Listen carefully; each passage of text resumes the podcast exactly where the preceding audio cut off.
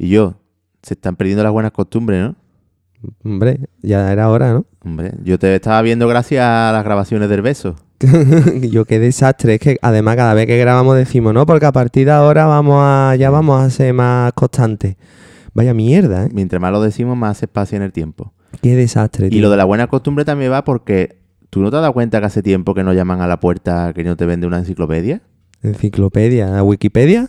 No, hombre, no, antes llaman a la puerta y venía un señor de detrás de chaqueta, una señora o señorita con una serie de libros que se recorría todo el pueblo y queriendo vender y forma parte de muchos salones de casa de los 90 y los 2000. Yo me acuerdo de la Atlanta era, la que Sí. usábamos en O Larus. la Larus. Esa está en todas las casas. Hombre, siempre hemos tenido una Larus, ¿no? Pues tú sabes que las bandas también tienen una enciclopedia Larus. Sí. ¿Quién no ha leído el libro Pentagrama de Pasión? Uf, yo ese libro lo tengo fotocopiado. Fotocopiado lo tengo yo. Claro. Eso es la Larus de las bandas. Totalmente. Aunque había que darle a F5 un poquito, ¿eh? A ver si la actualizamos. Sí. Yo creo que va a ser un proyecto ahí que vamos a lanzar hoy. Vamos a meter los deditos en, en la herida. pues aquí tenemos al responsable de ese pentagrama de pasión, ¿no? Digo, hoy tenemos aquí información sobre la mesa valiosa, ¿eh? Totalmente. Bueno, pues vamos al lío, ¿o ¿qué? Venga, vamos a darle caña. Yo soy Alejandro Blanco Yo, Miquel García, Y yo, José Ramón Muñoz Ferro. y esto es... el ensayo.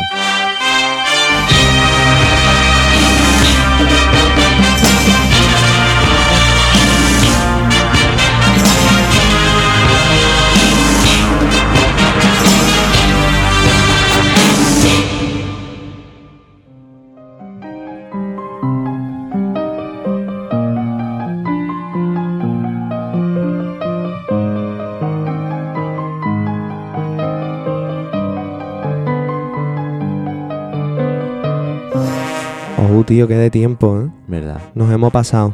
Yo te he visto, vamos, antes de tomar café contigo, te he visto dirigiendo Soledad y Virgen de las Lágrimas. Sí, sí, porque ha pasado Semana Santa y todo desde el podcast anterior, ¿eh? Fue es que el, Me ha quedado el- grande hasta la ropa a mí. ya, ya, es verdad, es verdad. Que ahora parece que está de perfil. Sí. El episodio anterior es que me costó mucho trabajo editarlo, tío. El, tanto solo. Claro, era muy amplio a nivel de participantes mm, Muchos en escena con los solistas. Pero Sí. bueno, ha gustado mucho. Al público joven me ha comentado a mí que, que vaya pasada, porque te- muchos solistas los conocían de nombre y a lo mejor lo habían escuchado tocar sin saber que eran ellos, pero ahí pudo comprobar, pues este es fulanito, y se escuchaba cómo tocaba. Y ese hombre, eh, yo creo Sí. que es de las primeras veces que se hace. Sí, sí. Salvo vamos, algún mí- vídeo de esto de montaje que se, se Eh, hace por eh, YouTube. He de confesar que creía que el de Kini todavía iba a tener más difusión de la que tuvo, ¿verdad? Que luego, como ha pasado ya más tiempo, ha ido creciendo en visitas, Sí, pero de en la parte manera- tú sabes que los vídeos nuestros, eh, a lo mejor subimos este que estamos haciendo y crecen los demás, porque ya de uno te enlaza al otro, Mm. en fin. Sí, sí, sí, que la gente ha estado, que se ha enganchado, se ha acostumbrado un poquito a eso. Y luego también me sorprendió mucho de la anterior humanidad de Kini, tío, porque Sí. no lo habíamos tra- yo por lo menos no lo había tratado humanamente y, y se emocionó aquí, de- además de verdad, ¿eh? Le hizo falta, Sí. le vino muy bien personalmente, creo yo, porque le, hizo- hacía falta sacar muchas cosas. Sí, que sí. tenía dentro. Todo el mundo necesitamos a veces, nos hacemos los fuertes y necesitamos abrirnos. Eso es lo bonito, que salga el- la, la persona, el humano también, ¿no? En, esta- en los micrófonos. Digo, eh, a ver si nuestro invitado de hoy se abre, se abre también, al menos en información. Y, Oti, ¿tú cómo has pasado la Semana Santa? Pues bien, eh, más o menos hemos podido hacer algunos actos internos con las hermandades, con un grupo reducido. Sí. de metales y, y poco más. Por lo menos, mira, la- el nerviosismo de ponerte el traje y de coger coche para Jerez o para las hermandades de aquí, de dos hermanas, pues Que habéis estado tocando con vuestra brass, ¿no? con nuestra brass. Muy bien. Eh, José Ramón Muñoz Berro, Sí. muy buena. Muy buena. ¿Cómo te ha ido en el tren? Bueno, pues nada, muy bien, hombre, aquí se viene divinamente. Porque ¿dónde estamos hoy, Mique? Que no lo hemos dicho. Pero eh. estamos en mi hermandad de la amargura nuevamente, que no sé de su instalación en la Casa Hermandad y aquí se está, como tú verás, magníficamente. Hombre, aquí estamos, te la da gusto, repetimos sede porque el anterior episodio también lo grabamos aquí. Y a mí me encanta viajar en tren, José Ramón. Eh, por eso te he Después se ha perdido por la costa de Málaga. Después se ha perdido por la costa de Málaga. Sí, es verdad, sí, pues, hombre, pues no es mal sitio. Además, por ir a Málaga tuve yo contacto con los bomberos de Málaga en Hombre. verano de, del 88. ¿Y cómo has pasado tú la Semana Santa? Porque nosotros hemos hecho eh, tocar, eh, sufrir, tocar un poquito Sí. lo que nos han dejado. Bueno, pues yo, hombre, tenía una serie de. alternando una serie de compromisos profesionales que tenía que, que solucionar y atender. Y aparte de eso, pues, bien, bueno, pues con, en algunas colas, viendo. Bueno, también he tenido algún acto emotivo, por ejemplo, el lunes santo en el cautivo de, de Santa Genoveva, Sí. que estuve mm, por en el tema de una marcha nueva, que se. que bueno, tuve yo algo un poco que ver en ese asunto. Y después, pues, bueno, pues como un sevillano más, pues una cola, otra, en fin. Eh, Un cafelito, un penalti. No, no, mucho. No Un te penalti. bueno, penalti sí me tomé, hombre, ya sinceramente hablando, con la gente del zoo, Ah. de la banda de del zoo y eso, porque me invitaron a, a lo de los clarines el sábado santo. Y se llegó a la tanda de penalti, ¿no? Pues Puro prórroga de- y- Sí, sí, hombre, por allí detrás un sitio que hay que es coto de, de ellos y nada, pues allí cayeron algunos penaltis, pero bueno, son días, días que se tienen, ¿no? Son días de eso. Bueno, Alejandro, yo creo que deberías de recordar a nuestros oyentes en nuestras redes sociales para que puedan participar y seguir consumiendo nuestros productos, ¿no? Venga, anda, que te gusta más delegar o de las redes sociales. A ver, eh, nosotros nos puedes encontrar en YouTube y, y en Facebook eh, con en nuestro nombre, el ensayo podcast. Luego estamos en Twitter e Instagram, arroba el ensayo podcast. Y después, eh, que a esto sí hay que darle caña, el- nuestro correo, que podéis enviarnos un yo soy, pues yo soy de Virgen de los Reyes y escucho el ensayo. Y, lo que sea a nuestro correo que es el ensayo gmail.com. Bueno, nos remangamos ya y nos metemos en faena, ¿no? Venga, ¿tienes ganas, José Ramón? Sí, hombre, ¿Te claro. fías de nosotros? Sí, hombre, totalmente. No nos conocemos mucho, aquí no lo conocíamos de nada y acabo llorando aquí, ¿eh? De, de bo- de bonito, ¿eh? De bonito. Sí, no, No te vamos a hacer llorar, no te vamos a hacer llorar, No, tranquilo. no, eso no. Pero No, vamos... Ahora, a lo mejor la partimos alguna cebollita para picar y lloramos todo, ¿no? Pero- Bueno, pero eso fue después de, de, de un cante que no te vea, ¿eh? bueno, pues nada, vamos al lío.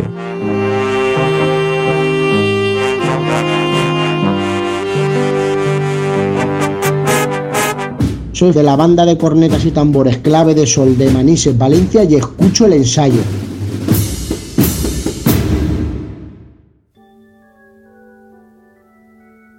Bueno, José Ramón, quiero que nos hable un poquito de ese niño, de esa infancia tuya y aquellos años.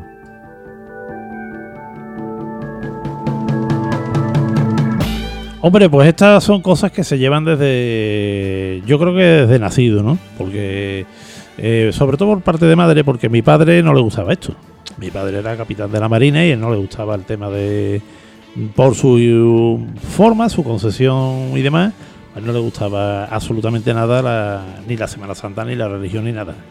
Entonces, por parte de mi familia materna, sí, porque mi madre eh, es una fanática de la Esperanza de Triana pero es ultra, es una ultra, importante además, con nombre y apellido conocido en la calle Pureza. ¿eh?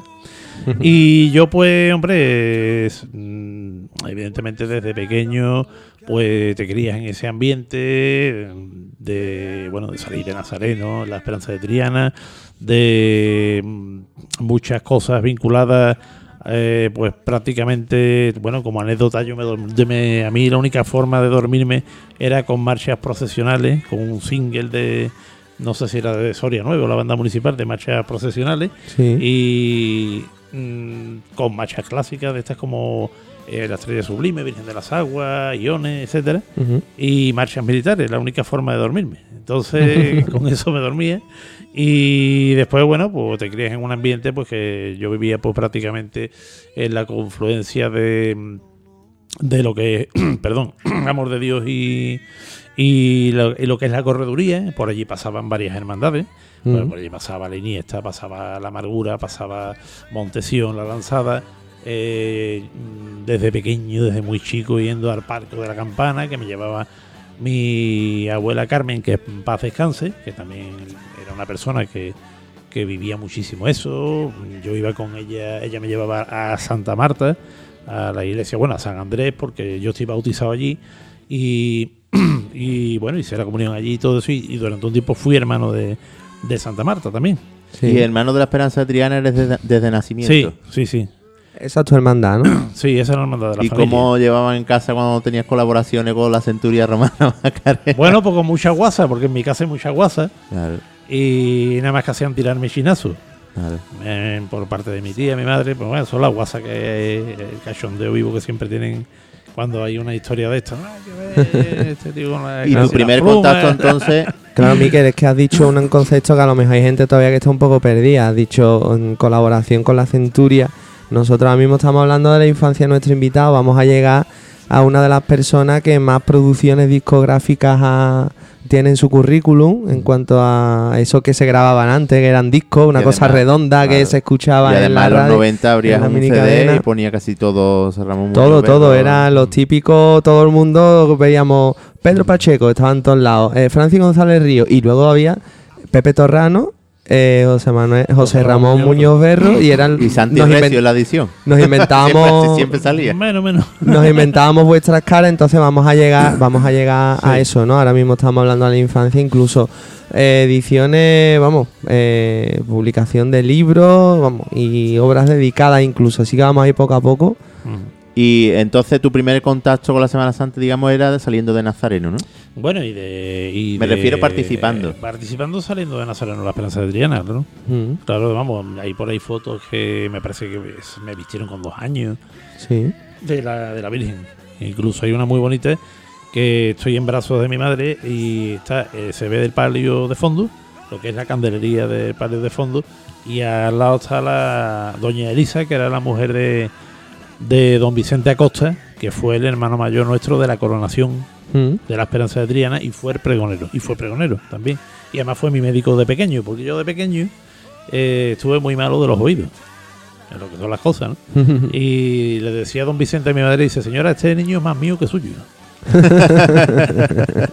Eh, yo me llevaba a la consulta que tenía en la calle Paje del Corro. Yo sí es verdad que yo nací en Triana, pero bueno, por circunstancias de la vida estuve viví poco tiempo allí. Ah, Más tiempo fue en lo que es la zona esta que he comentado de Amor de Dios Correduría, que además yo tenía detrás de mi casa todos los días, desde el año 78, una banda ensayando, la de la Sagrada Lanzada. La agrupación musical, las dos, los juveniles y después la sesión de mayores de la Sagrada Lanzada.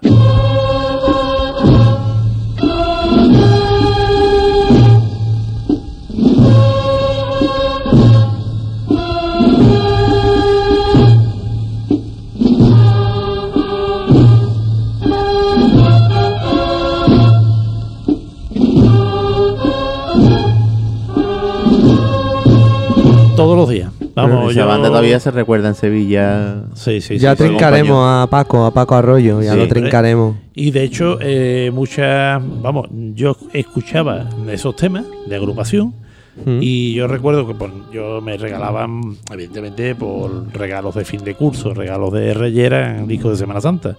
Entonces Sí. yo me acuerdo el famoso disco de Santa María Magdalena dará del Pilato en la portada, que fue el segundo, que yo lo ponía en, en el, eh, lo ponía para escucharlo y decía, uy, esta, esta la toca la lanzada. Uy, esta, esta, claro, las conocía todas de Ah, a, la lanzada, claro. Y eso es, hombre, eso es todos los días, todos los días escuchándolo. Y de escuchar, pues, eh, a lo mejor, pues, de venir del Parco de la Campana, que a mí el Parco de la Campana me ha cambiado hasta el color, porque yo entraba el domingo de Ramos y me empezaba a darme el Lorenzo y me, vamos, yo terminaba ni Chipiona, ni Torremolino, ni Puntumbría, yo terminaba negro como, lo, como el chorro de humo, vamos, pero negro, vamos. Y, y claro, hombre, eso lo vivía yo mucho, lo vivía muchísimo, vamos. Y que te llamara la atención algún recuerdo de eso de campana de pasar. Hablamos de banda, porque las imágenes, evidentemente, Por- pues- son todas. Sí, pues mira, es que res- resulta que yo, mm, muy pequeño, yo lo que notaba era que, hombre, yo la banda de música más o menos sabía por dónde iban los tiros. Pero yo escuchaba esas otras bandas, esos, o más bien, esos otros, esa otra sonoridad, que yo no sabía exactamente por qué, pero yo la asociaba a esos sonidos mm, agudos, eh, estridentes, que yo la asociaba a los dorados de los pasos, al rojo de los, de los claveles, y decía, ¿y Sí. esto qué es? ¿Y esto por qué? Y esto ya empezó como un- una curiosidad por saber, bueno, ¿y esto? Y claro, ya empecé que si la grabación de, de yo qué sé, de la centuria del año 82, de la lanzada, de Patón, de, de la policía, empecé ya a querer saber por qué eso era distinto. Tú te y- refieres a banda de corneta. claro, ya empecé a ¿Y querer que- saber cuántos por, años tenías tú ahí? Era, pues nueve, ocho, nueve, Ah, nueve vale, años, por ahí más claro, o menos. Que estaba tú despertando, ¿no? Sí, Y sí. la- la lanzada fue un poquito ahí el génesis de, Sí, hombre, de tu gusto, ¿no? Te la comías sí. todos los días ensayando. Es que lo escuchaba por fuerza. Claro. Porque yo nada más que me asomaba al patio interno de aquella primera casa, donde, Sí. donde transcurrieron mis primeros 20 años, y y era todas las tardes escuchar los ensayos de la lanzada. vamos. Con sus melódicas y... Sí, sí. El himno de San Antonio, Pásala bien de refugio, el himno de la alegría, tocaban el himno de la alegría, paso ordinario. La ofrenda del cincuentenario. Sí, hombre, Santa María de la Esperanza, todo. Después las marchas propias de Paco Arroyo, eh, Sí. que sonaban en esos primeros, primeros discos, en fin. Ellos fueron lanzados hasta el 86. Sí, sí, hasta el año 86. De hecho, hay una anécdota muy buena, que ya que hemos, si se puede meter algo de, de Claro. esos primeros tiempos de la lanzada, Claro. me consta que la Esperanza de Triana intentó eh, contratar a esa banda para la, el jueves de para la madrugada de Viernes Santo del 79. No existían las tres caídas y entonces no estaba muy conforme con la banda que, que llevaban entonces. ¿no? ¿Qué cuál era? ¿Tú te acuerdas? Pues yo creo que era la banda de Patrón. Ah. Porque en el, 70 y- el 76 fue el último año que al Cristo de las Tres Caídas le toca a la policía, la policía armada. Sí. En el 77 le tocó una banda de camas, que era una pequeña banda de cornetas y tambores, que se llamaba mm, Santa María de la Fuente. Banda de cornetas y tambores Santa María de la Fuente, de cama. Y que curiosamente era la que abría paso en el año anterior, la pusieron detrás. Y en el 78-79 fue Patón. Mm. No estaban. la- entonces, claro, ¿qué pasa? Que ese Jueves Santo, la Hermandad de la Cigarrera llevaba detrás del misterio a la lanzada, Sí. a la agrupación de la lanzada, que eran 60. Patón eran bastante menos. Y claro, aparte de eso, cuando vieron esa banda con trom- trompetas, cornetas, platos, eh, no sé si ya estaban los trombones, ahí, bueno, pues la verdad es que mm, impactó y quisieron contratarla. De hecho, a Paco Arroyo pues lo llamaron para intentando contratar a esa banda. mm, Pero claro, el hombre pues le dijo, dice, "Mire usted, es que yo a las 11 de la noche termino en la cigarrera. Yo, como voy a hacer doblete si el mayor tiene 16 años? Los padres me van a matar.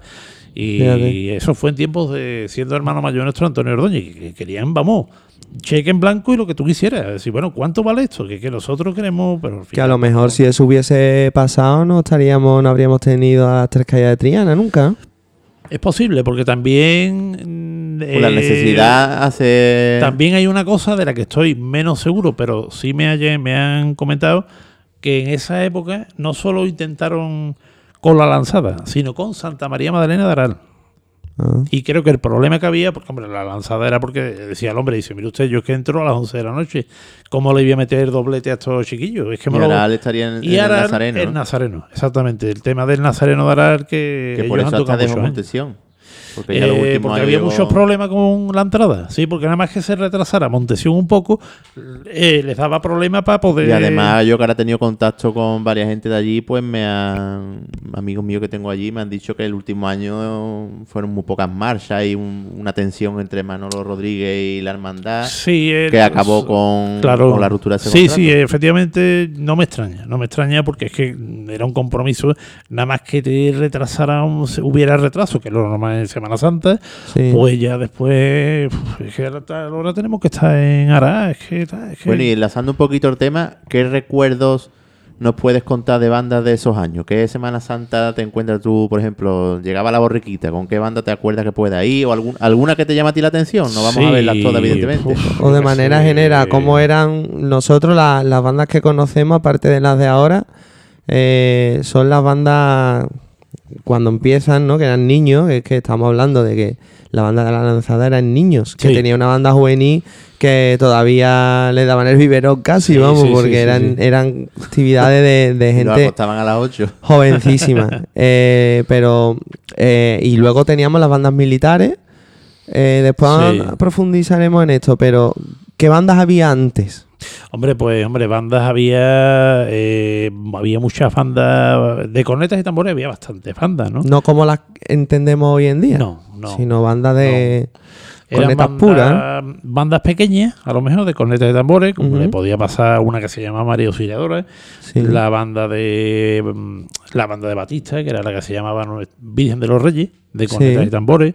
Esas eh, son las que tú en tu libro, primer libro, defines Sí. como bandas de antaño. Sí, bandas, efectivamente, porque son bandas de cornetas que había, eh, La Estrella, La Giralda, eh, la banda del Tubero, bandas que... Sí. La Cruz Roja de Corneta. La Cruz Roja de Corneta, bien, también, también. También una banda que participaba mucho en la, en la Semana Santa. De hecho, la, San Gonzalo ha llevado la Cruz Roja de Corneta. Los Moritos había una. ¿eh? Bueno, los moritos del Padre Majón, sí, efectivamente. Sí. Además llegaron a tocarle al, al Cristo de la Iniesta.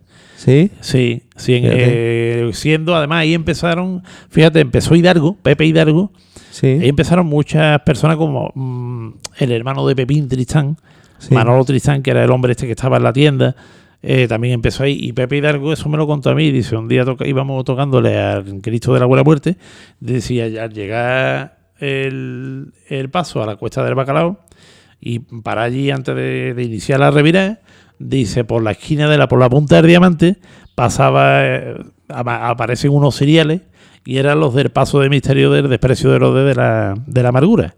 Mm. Y ese año coincide porque mm, yo creo que estamos hablando del 50 y algo, sin sé si 52 por ahí. Sí. Ese año eh, iba la centuria de San Juan de la Palma, Mm. los armados de San Juan de la Palma.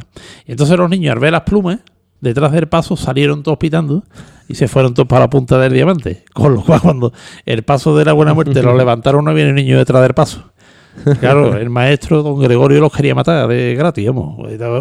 ¿Dónde estáis? Y entonces, y le formó la, el- Pero la, la centuria de San Juan de la Palma, ¿eso, eso qué era?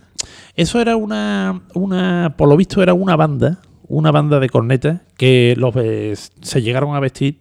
Lo que no tendría que mirar datos porque no estoy muy seguro, pero vamos, esa era una banda que por lo visto pues eh, se ve- vestían con una, la hermandad tenía una serie de, me imagino, tendría una serie de, de atuendos así de, de centuria romana, Sí. que antes había más centurias, no solo la centuria macarena, sino que hubo otras centurias romanas que, que acompañaron a... Es muy extendido eso por toda Andalucía. Sí. Nosotros Sí, la Macarena. también siguen saliendo, aunque no tocan, pero siguen Sí. Sí, pero son muy poquitos. En en fin. Marchena también creo que había una. En Moriles. Eso el era algo- Romano. Y aquí en Sevilla había más de una. Y en. Sevilla había más de una, efectivamente. Entonces, lo que pasa es que eso se perdió, igual que lo que hemos hablado antes de la. el Santo Entierro. Y con respecto a eso, mira, me contó hace poco, estuve hablando con José Manuel de Tejera, José Manuel. Trista, y hablando de historia, del tema este que ahora iban a rescatar un concierto que se ha aplazado para el año que viene, de la primera marcha de Cornet y Tambores. Sí. Sí. Que, busca- rebuscando en el archivo ha aparecido un, un- un contrato de ellos con la Macarena y, y- ponía después abajo una nota, una letra pequeña, digamos, para que nos entiendan.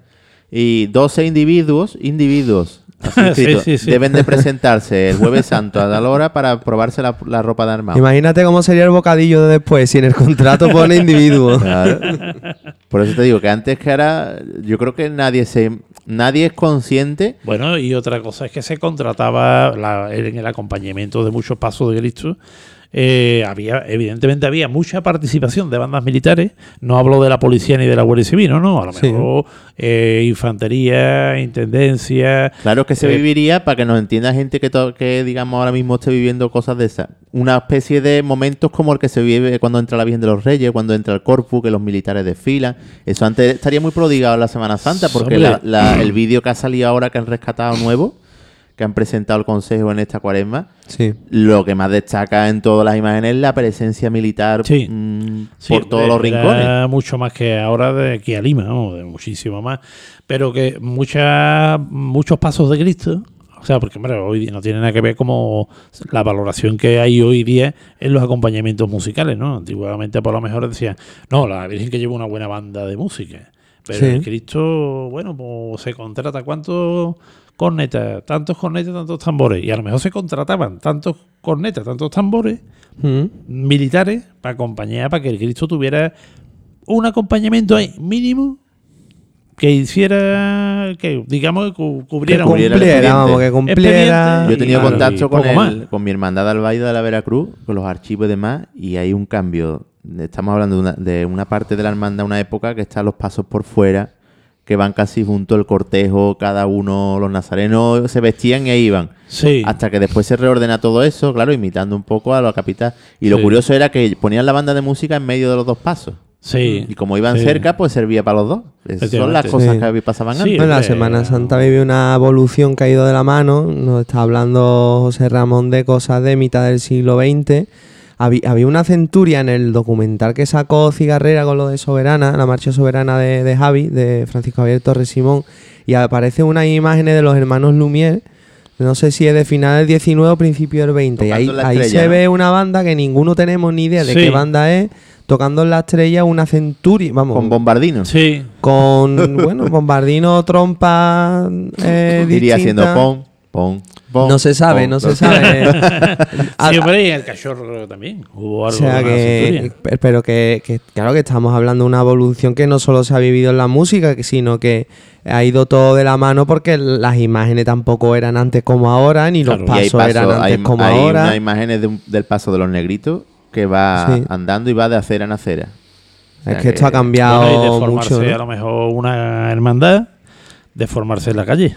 O sea, no tener sitio, salir de un sitio donde no hay espacio, prácticamente. Y montar paso a la puerta. en la calle. O sea, a lo mejor pues la cruz de guía salía de, de la iglesia, pero una insignia salía de tal casa, otra salía de tal otra, porque no No, había eso hoy en día no, esto está mucho más sistematizado. Claro. ¿Qué te parece, Miquel, si empezamos a organizar un poquito esto? Porque ya va cogiendo envergadura el episodio. Pero antes, eh, eh, has hablado de que has salido de Nazareno, pero ¿nunca Sí. has tocado en una banda? No, Nunca. no. Has ensayado, ¿no? Hubo conatos. Con Atos. Sí, porque claro, con el tema de la lanzada detrás, mi Sí. tía Carmen en una ocasión mm, me dijo, yo ¿por qué no te metes en la lanzada, tal, porque además yo tenía compañeros de del colegio, que era la Academia Politécnica, que estaba justo Sí. al lado de la lanzada, y yo tenía compañeros que eran de los gitanos y de la lanzada. Mm. Además, además, curiosamente, lo que medio, medio intento tocar, que es el, el tambor. que- O sea, tú, tú el 1-2-1 lo dominas perfectamente. ¿El ¿no? El 1-2-1 del round, Sí, perfectamente. hombre, más o menos, pero vamos, eso es, mm, eso es en plan de Bueno, Sí, pero en- con en algunas ensayado, de- ¿no? Con algunas ensayado, No, ¿no? Miquel, que en su época nada más que había uno que seguro que se dejaba caer en la izquierda, en la izquierda y era ran, ¿no? Claro. No había que hacer la técnica de ahora, ¿no? Y con el cigarro en, en- en el palo. Sí, es eso lo he visto yo mucho. Y el penalti en los pies. sí, hombre, no. Pero tú has ensayado, ¿no? Eso sí me lo has dicho Sí, también. bueno, hubo, eh, me acuerdo, en la lanzada, en una ocasión, mi tía. y con la "Hombre, sede de, de Enrique sí". León no has ensayado. Y con las tres caídas hubo también un acercamiento. Claro, de tu hermandad. Sí, porque además hubo una época en la que yo estuve muy. Lleva. que tenía mucha relación, sobre todo la, con los componentes fundacionales de las tres caídas. ¿eh? Y ahí un. Claro, yo cogía los tambores, me llevaba allí en los ensayos, allí debajo del puente de Triana, allí debajo de la capellita del Carmen. Y bueno, ahí hubo un acercamiento, pero claro, siempre por unos determinados motivos yo nunca Acababas me he ahí. querido comprometer a un diario de ensayos, de cosas y demás, ¿no? Y lo que has dicho antes era lo de mm, lo de los ensayos, sí, pero ensayos porque yo he intentado de alguna manera eh, ayudar un poquito, por ejemplo, eh, la banda de la Veracruz de Pila en el año 93, ¿no? Pues eso fue un verano que íbamos una serie de, de gente de aquí de Sevilla íbamos a intentar ayudar a los chavales aquellos porque Mm. era una banda que le hacía falta despegar aprender cosas Salto de calidad. Exactamente, pero tenían muchas carencias y entonces yo, por ejemplo, pues le ayudaba un poquito con la percusión, tocaba con ellos, eh, con la banda del Nazareno de Casalla de la Sierra también, que fue una banda, hombre, el salto fue mucho más grande ahí, porque ahí, por ejemplo, pues puse al frente de esa banda a Israel Jiménez Chosa, que fue el que los cambió. El de Goku. El Goku, bueno. Bueno, pues Israel, que yo lo conozco desde que era chico, vamos, eh, fue el que los cambió, el que los cambió.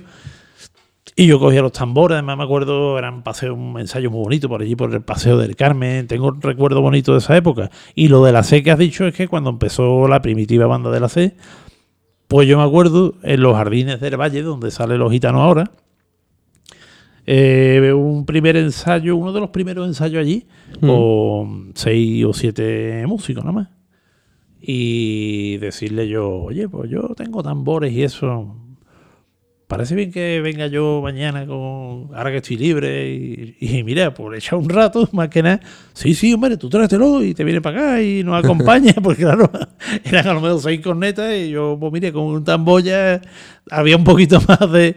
Ya, hombre, se fueron metiendo más tambores y eso, y bueno, yo ensayaba un poquito con ellos, pero eh, sin compromiso. Yo no me quería meter en- por una serie de motivos de estudio, motivos profesionales, no me quería comprometer a, hombre, a un tema de una banda, ¿no? Que exige una seriedad de asistencia a ensayos y Claro, cosas que yo no iba a poder cumplir. Sí, pero encontraste tu, tu manera de, de poder combinar tu afición con tu profesión a través de la producción de... Sí, es que ahí yo, música. ya cuando llegó ese momento, yo ya estaba muy metido en muchas cosas en este terreno. Pero muy metido en muchos berenjenales y en muchas Sí. historias. Y claro, eso fue posterior, ¿no? Hola, soy de la Banda del Sol y escucho el ensayo. Vamos a seguir hab- hablando de, de antes lo de, la, lo de las bandas. Si te parece, las bandas de música la dejamos un poco al lado porque aquí nos centramos en la de Cristo, más que nada porque Sí, la de problema. música no ha evolucionado tanto en, Ujú. en su forma, ¿no? Sino Sí, sí. más bien en el, en el contenido, pero que se produjo la, la evolución gorda, se produjo pues a, a mitad o a principio incluso del siglo XX, ¿no? Pero la, la- las bandas, vamos a empezar, las bandas que iban abriendo paso, Sí. José Ramón, ¿cómo eran? ¿O no había? Abriendo paso en las hermandades. Sí, Bueno, en esa época, por ejemplo, de los 80, que mm, de los primeros 80, pues eran bandas, eran bandas juveniles, bandas de chavales, bandas mm, bandas menos hombre con menos nivel que las que iban en los Cristos, sí. bandas Cantera. con más limita- limitaciones, bandas no como ahora, ahora a lo mejor tú ves una crucería, una banda mm, con un nivel bastante bueno, pero eso Sí. no, eso antes no era así. Es que hoy en día que banda no tiene un nivel bueno, es que hay que ser, siempre lo decimos, ¿eh? hay, que, hay que ser muy perro para que hoy en día Sí, no, sí. Tiene, no tiene nivel. No, hoy día como la banda de la policía municipal no, te la, no, no pasean por Sevilla. Eso seguro que no, porque esa sí que dio el cante en el año 80-81.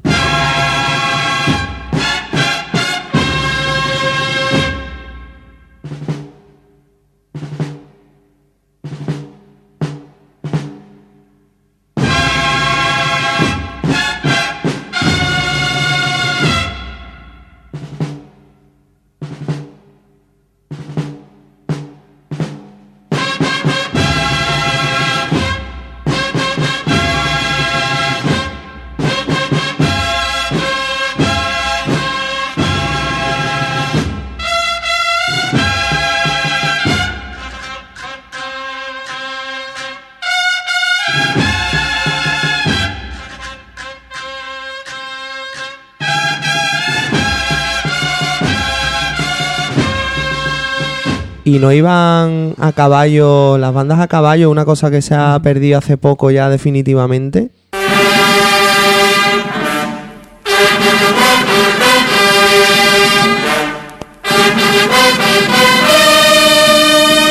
¿No, no venía algo de eso en tu, en tu libro? Sí, porque antes sí, sí era más eh, frecuente que los cortejos procesionales abrieran bandas montadas Sí. de clarines y timbales. Eh, bueno, eso viene todo, igual que le pasa a las bandas de cornetas y las agrupaciones, que viene del estamento, del estamento militar. Entonces, ¿qué ocurre? Pues son bandas que vienen, pues yo que sé, de la época de mm, ya de la guerra de Fernando el Católico contra Portugal ya y crónicas que recogen ese tipo de bandas, ¿no? Sí. ¿Qué es lo que pasa? Pues que, bueno, pues esto, mm, esas bandas pues tuvieron bastante protagonismo en otra época, en la Semana Santa, abriendo paso siempre, por Sí. supuesto. A mí no me consta detrás de un paso para nada, porque además son un tipo de composiciones que, que no tienen nada que ver con lo que son las marchas, ¿no? Por ejemplo, Retrete y Porca, eh, Punto de Marcha, eh, Aida, la adaptación de, Sí. de Aida. eh, Que la hizo el Brigada Rafael. Sí, es que ese fue uno de los mitos de, de ese tipo de banda, ¿no? Porque, bueno, si te vas, por ejemplo, a los años 20 del siglo pasado, Sí. eh, la Semana Santa de 1929 hubo incluso un duelo de bandas. De, En esa, ahora que has mencionado al Brigada Rafael. Brigada Rafael, su oficial maestro de banda, Rafael Macías Borra, Ujú. ese hombre mm, era el que mm, estaba al frente de la banda montada de artillería. Sí.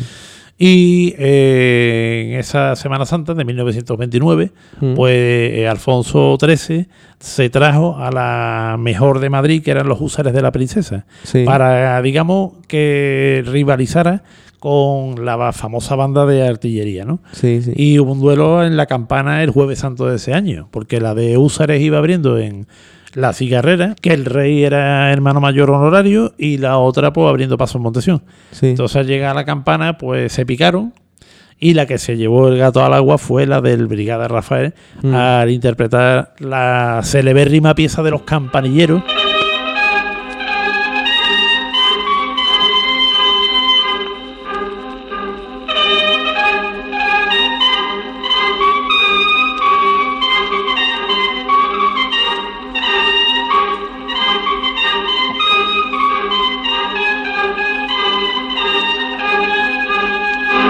Que esos campanilleros, ojo, no tienen nada que ver con pasa los campanilleros. Son campanilleros de Cristo. Eso viene de un. Parece que viene de un villancico muy antiguo. Ay, en los pueblos,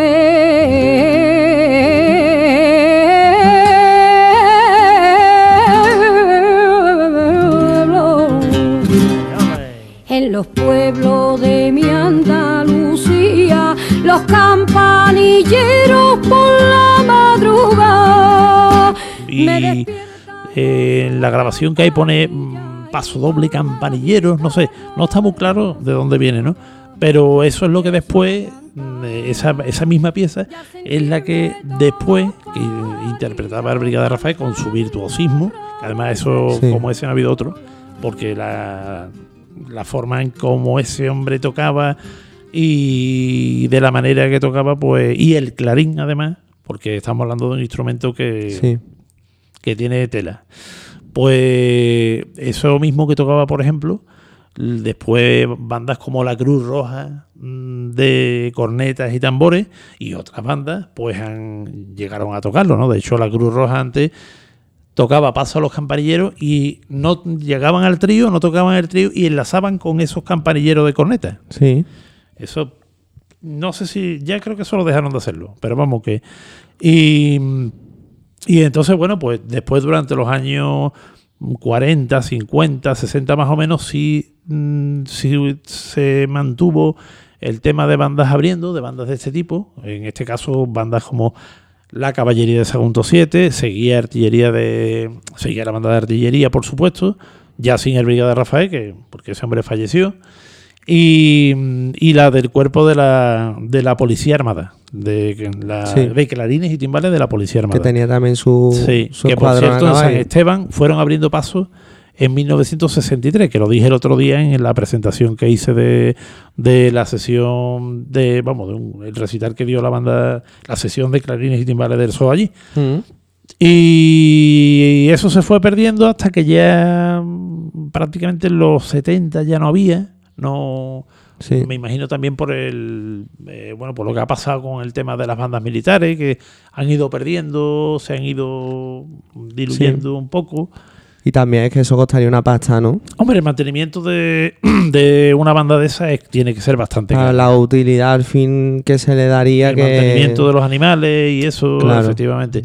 Y, y ya, vamos, como excepción, en el año 87 vino Sí. la, la banda de la Policía Nacional de Madrid, que vino abriendo paso a la lanzada, Montesión y la Macarena. Además, yo me acuerdo de la lanzada que hubo un contraste ahí muy curioso, porque mm, abriendo paso iba esta banda montada de la policía, Sí, detrás del misterio La Centuria Macarena, sí. todavía vi todavía en, vi- en vida de Paco Gaona, que fue el miembro de la Policía Armada que lo que fue que impactó mucho en esa banda.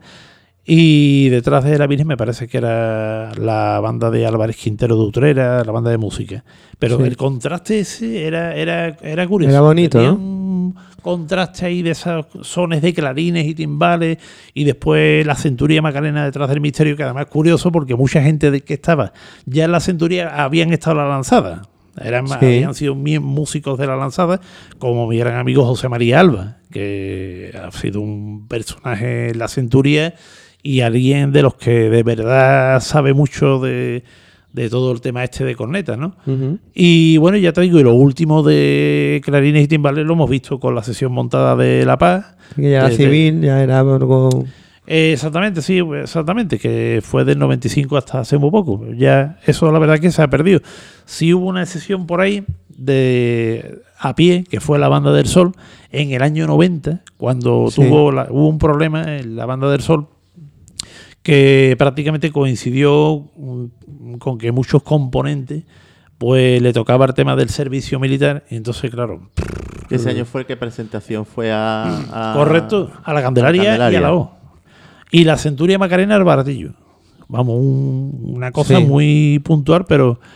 Y entonces, pues, ¿qué pasó ahí? Pues que la Banda del Sol, para, digamos, seguir de alguna forma mm, diciendo, bueno, señores, no hemos desaparecido, que estamos aquí, eh, con la- los componentes que quedaron, hicieron una banda de clarines y timbales, pero de a pie. Y de hecho tocaron, aquí en Dos Hermanas tocaron, tocaron en el certamen de Dos Hermanas Sí. de, de ese año. Y si no me recuerdo, ese año 90 también existía, y ya que estamos aquí, me estoy me he acordado de primera hora, eh, existía en, esa, en esos años todavía existía una agrupación musical de esta hermandad de la, de la amargura, de Sí, dos los, hermanas. los armados, que aquí ahí tenemos un. La centuria romana de la amargura, correcto. Ahí tenemos el casco de uno de ellos. Efectivamente, pues Ah, yo me acuerdo haberlos visto, verlos aquí en el certamen de dos hermanas, que también he visto algún certamen de dos hermanas interesante. Sí, sí, sí.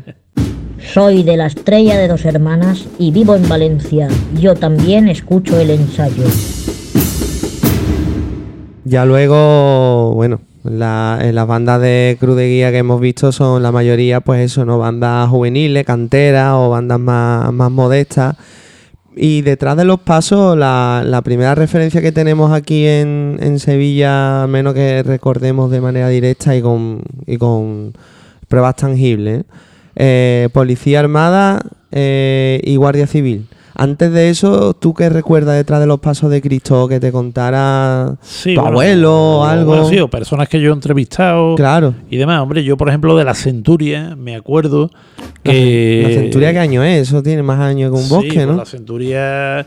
Bueno, la Centuria, por ejemplo, en el siglo XX hasta el año 70. Porque- mm, y hablo hasta el 70 porque en el 70 el- lo que es la antigua... El grupo antiguo que había allí de músicos Sí. se fue de la Macarena y formó Patón. Sí. Pero bueno, hasta el año 70, pues eh, yo me acuerdo haber entrevistado a un señor de esa banda Mm. que además el hombre, cuando yo lo entrevisté en el año 93 para el libro este Pentagrama de Pasión, Sí. las manos las tenía así. Era un hombre que estaba enfermo, estaba en el polígono de San Pablo. Sí, está haciendo Y- el gesto así, que no se ve. Sí. Está haciendo el gesto como de la mano re- la retraída, ¿no? Sí. Sí. que estaba retraída y además, además con una sonda puesta, el hombre, Sí. muy mayor. Eh, me parece que era el Ruiz Navas, creo. Vamos, en el libro Sí. tengo el. Ese hombre fue maestro de banda de la Centuria en la posguerra. Hay fotos que se ve Guerra civil. eh, después de la guerra civil, efectivamente. Mm. Y entonces, pues, ese hombre me contaba que ellos tocaban marchas. Bueno, era, imagínate, serían cuatro cornetas y medio y tres tambores. Y lo que tocaban marchas como Aida, la- una adaptación de cornetas y tambores de Aida. Una marcha que le decían la corte del faraón, que no sé cuál es. Eso me dijo aquel hombre, pero no tengo ni idea. Y después, imagínate, pues yo qué sé, marchas como eh, del estilo de mm, eh, marchas de corte así militar, como el- le pueda pasar Pepe en paso lento, Sí. que de- o marchas como parecidas al Cristo Viejo, la Cruz, más o menos es lo que se Marcha, tocaba. sí, de hecho, yo hay casi por sin ahí- mover la llave. Efectivamente, de hecho hay una grabación de un documental de la salida de la Macarena de que se editó en los años 60 por ahí, que se escucha a la centuria, se Sí. escucha un momento nada más, se escucha de fondo el sonido ambiente, porque trataba de recrear el sonido ambiente de la calle, tocando, creo que el Pepe, en- el Pepe en paso lento. Vamos, tendría que mm, volver a escucharlo, porque yo tengo esa grabación. Sí. Y cosas como esas es lo que se tocaban. Como que menos mal que esto ha evolucionado, ¿eh? Claro, porque el tema es que la- las dos primeras bandas así que impactan a nivel de toda Andalucía y demás son esas, ¿no? Que hemos nombrado. Bueno, y, la- que, y la que de hecho dan nombre, de la Guardia Civil, ¿no? de hecho dan nombre a, lo- a los estilos prácticamente. Claro, porque ya a raíz de eso, bueno, pues evidentemente, hombre, en el caso de la policía, la Policía Armada eh, y la Guardia Civil eran bandas que ellos cumplían un servicio. Eso está muy claro. O sea, no, no el enfoque que podían tener estos hombres no es el enfoque del aficionado que vive esto, que Sí, porque no, vamos a no. destacar que la persona que tenemos aquí sentada hoy, pues ha tenido el, el honor de hablar con Manolo Pardo, componente de, Sí. de la banda de la Policía Armada, y con el subteniente y Arellar Martín. también. Y con Manuel Arellar de la Policía Armada también. Y con el subteniente Martín, que has estado en su Mm, también, casa. Exactamente, y de su teniente Martín y muchos miembros de la Guardia Civil de Lita- de Litaña, que he conocido más de la Guardia Civil que de la policía, pero vamos, conocido bastante, claro. La policía básicamente era el estilo de los bomberos de Málaga, incluyeron la Sí. corneta a dosis para el bajo. Sí, O sea que ahí empezaron ya los arreglitos. Claro, porque Y- eso hemos visto hace poco, una entrevista a Francis donde dice algo muy interesante, que es que a él se le tacha mucho de arreglar algunos clásicos cuando esos clásicos ya se tocaban en la policía arreglados. Sí, no eran los correcto. propios de, esta, de Escame, por lo tanto. Eh, partitura, partitura de, de escame hay la que hay. No hay, no hay más. Y todas las partituras que hay que se prueban por ahí no son de escame. Y muchas de las de, la- de las composiciones que hay por ahí son arreglos de los arreglos de los arreglos. Por ejemplo, la policía armada no tocaba eh, tal y como lo escribió escame. Ajá. Y es la referencia, Sí. ¿vale? Entonces son arreglos de los arreglos de los arreglos, ¿sabes? Entonces, si, si lo arreglan los demás, ¿por qué no lo voy a arreglar yo? Pero vamos, eso aquí llegaron la- las partituras, o sea, no- el internet que había era era el- ninguno, ¿no? Era está escrito- lo que escucho es lo que conozco y ya. Nombra vamos- alguna marcha que está escrita, eh, parece todo fa menor o fa menor, y después una es- eh, se encuentra que es sol mayor. Sí. y está escrita como si fuera fa menor. Otra, otro detalle que cuenta también como que mm, eh, hay novenas y demás en los acordes que no se interpretan, en fin. Y la ahí, medida, ahí sí. podíamos estar hablando. Y la medida de Rocío, por ejemplo, de Alberto Escame.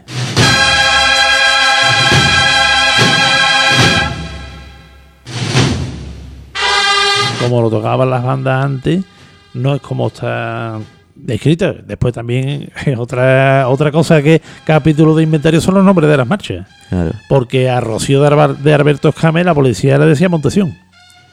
Porque tocaba en Montesión, que eso era otra. Había gente que le cambiaba los nombres a las marchas a su antojo. Yo me acuerdo, una banda, no voy a decir cuál, que mm, cogió una marcha del amigo Bienvenido Puelle, por cierto, Virgen de la Victoria, y le puso otro nombre. Pero además que fueron a un programa de radio y dijeron, vamos a tocar Paloma, tal, y esta de Bienvenido Puelle, Sí. que nosotros la hemos puesto así. Libremente, vamos, pues, sin anestesia, ¿no? Y además el tío, eh, con perdón, lo dice en la entrevista, porque eso lo tengo yo grabado, lo pasa, no voy a decir, para que no haya, no voy a decir, voy a decir milagro, pero no es el santo, pero dice, bueno, las marchas es algo que nosotros cogemos de oídas y que le ponemos el nombre que a nosotros pues nos interese más o menos. Y también nombre de personas, ¿no?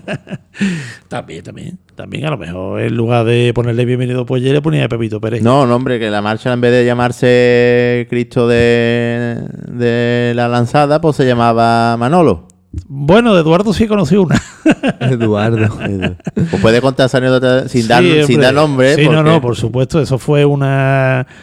Era una agrupación musical que, bueno, cuando yo ya vi que empezaban más o menos a, a, mm, a parecerse a más o menos una agrupación, porque antes eran como un, no sé cómo definirlo, pero bueno, era un intento, en fin, ya cuando más o menos veía yo que sonaban un poquito más o menos parecidos a, pues bueno, pues lo primero que le pregunté al hombre es si, si le, hombre, que si él tenía las partituras de las marchas, me lo negó rotundamente. Me dijo que no le hacía falta partituras, que él te cogía a un músico, lo encerraba en un coche, le daba una cinta y de ahí le sacaba la marcha entera. o sea que eso va a empezar. Después empieza a preguntarle por los nombres de las marchas. Una a la saeta le decía el Cristo de los Gitanos, a la saeta de Serra. Que tú le decías, bueno, la de Antonio Velasco, la de Ginés Decía, Sánchez. no, la de ese cantante que hay por ahí arriba que canta, hombre, que es catalán. Y digo, bueno, esa es la de. Entonces la saeta de Serra. Vale. Eh, Bendita Redención era Divino Redentor. Y cuando llego a eh, una, Eduardo, digo, ¿Eduardo? Digo, ¿eso qué? Porque yo no conozco ninguna marcha que se llame Eduardo. Dice, sí, hombre, Eduardo, es muy antigua. Digo, ah. Dice, hombre, claro. Digo, Eduardo, yo, la verdad, en mi vida he conocido una marcha que se llama Eduardo, ¿de eso qué es lo que es? Entonces le, me fui para un primera, le dije, ¿esto cómo empieza? Y cuando el muchacho tocó los primeros compases, digo, esto es Estrella de José Martín, de la, de la Guardia Civil. Sí. Digo, ¿y usted por qué le dice esto a Eduardo? Dice, hombre, porque me la montó un Guardia Civil que se llama Eduardo y eso lo he puesto en en honor a él, ¿no? Madre mía, qué, locura esa, pero, pero eso, ¿qué banda era? Bueno, no... Lo que De dicho cuyo nombre mi- no quiero acordarme, ¿no? Una banda... Una banda. ¿Pero era de Sevilla? Una banda, vamos a de- a dejarlo ahí. Me cago en la madre. Eh, estaba Cuando cree que estaba lo has visto todo. relativamente cerca, Alejandro, no estaba muy lejos, pero vamos. Bueno, ¿y qué impresión tenía? Vamos a empezar por, por la policía, ¿no? Que ya- Sí. Y ahora nos extendemos con la Civil. Manolo Pardo, ¿qué, in- qué impresión tenía de todo esto? Porque tú cuando hablas con ella ha acabado su Sí. etapa en la policía, ¿no? Eh, yo- no, yo todavía estaban activos, ¿eh? Sí, ¿no? Sí, sí, porque yo me acuerdo en el 88, ese hombre murió en el 90. No, pero quiere decir que, la que en su etapa en la policía él estaría Sí. colaborando con otras bandas, ¿no? Sí, bueno, él no estaba ya, efectivamente, porque la policía la última vez que toca, pues fue el 5 de enero de 1977, en la cabalgata del Ateneo. Entonces, pues, evidentemente yo pues, ya por los años 80, por ahí, 81, 88, 87, 88, yo lo veía a ese hombre en los ensayos de la cigarrera. No, pues yo era muy asiduo de, de ensayos de bandas como La Cigarrera, La Centuria, Jesús Despojado, que me acuerdo ensayando en Chapines, por cierto, eh, la actual Virgen de los Reyes, eh, Los Gitanos, Los Venerables, bueno, yo qué sé. Y bueno, pues Manolo Pardo yo lo veía en los ensayos, además, hombre, era un hombre que imponía mucho porque eh, era muy metódico, una persona bastante seria, lógicamente. Y, y bueno, cuando yo un día fui a verlo, porque ya cuando yo fui a ver a Manolo Pardo porque yo ya estaba con la idea, yo había empezado con la idea de la, del tema del libro, de investigando, viendo fotos de un lado, de otro, eh, pidiendo datos. Sí. Eh, ya en, eh, Investigando. Sí, ya empecé, pues fíjate, por el 88 por ahí, ¿no? Mm. yo, tenía ya cosas antes. Y me acuerdo que fui a verlo al cuartel de la Gavidia. Y tenía en una caja fuerte, tenía la pistola y dos fotos de la policía. Me acuerdo perfectamente. Una de ellas con la policía armada por el puente de Triana con adoquines Sí. y los raíles del tranvía. Que esa no la he vuelto a ver. La otra foto, sí, porque la saqué yo en libros y en publicaciones que he hecho de la policía en la mañana de Viernes Santo en la calle Pureza. Sí. Una calle Pureza no muy reconocible. Por cierto, tú ves la foto y dices, y esta sí, es la calle Pureza, pero mm, ha cambiado un poco. Bueno, pues yo me acuerdo que Manolo estaba ya. eh, Manolo siempre ha estado, desde que tuvo contacto con ellos, con la cigarrera. Bueno, y hasta que el hombre falleció. Mm. Pero antes, es que claro, eh, estas bandas militares de las que estamos hablando, tanto Sí. la Policía Armada como la Guardia Civil desaparecieron Sí, no 70. porque se quitara la gente, la gente tenía que seguir trabajando, sino porque los destinaron a otros sitios. Y también recomenda- efectivamente, por temas, po- empezando por temas políticos. O sea, Recomendaron que no fueran militares tan expuestos a atentados y demás. Sí, por el tema de los atentados tú también. Quieres, tú quieres cargarte 60 guardias civiles, le pones una bomba detrás de un paso y te los cargas, ¿me entiendes? Claro, porque en plena, la ETA estaba ahí en plena Que por eso pasó lo del incidente de la Macarena con Soria 9 en el año 78 también. Ah, pues cuéntanoslo. Hombre, eso fue porque, porque iba don Pedro Morales con la, la banda militar, forma, con la formación completa detrás del palio de la Macarena, ¿no? Sí. Eh, según me comentaba mi don Pedro, que yo tenía mucha amistad con él, formaban 120, 120 hombres detrás de- del paso. Eh, pues imagino que sería la banda de música y después lo- el, el piquete, en fin, lo que sea. Y entonces, bueno, pues empezaron a cruzarse por la avenida una serie de, de chavales con un poquito de guasa y Sí. un sargento, creo que era sargento, brigada, o yo lo tengo de un escrito que él me dio, como que además está que él, que él me, lo, me lo dio y te- tengo la fotocopia. Pues se empezaron a cruzar por la fila y entonces un sargento así un poquito con cierto carácter le llamó la atención. entonces le, le bueno le replicaron, se encararon con este hombre y bueno pues desgraciadamente pues llegaron a las manos, ¿no? Eh, don Pedro Morales, que era una bellísima persona, el hombre, el pobre, pues pasó un mal rato intentando allí mediar, que hombre, por Dios, esto es un escándalo. Y, y el caso es que al año, bueno, tuvo que dar parte a la, al capitán general, que era Merry, Sí. y entonces pues eh, automáticamente dijeron, bueno, pues la banda militar se acabó en la...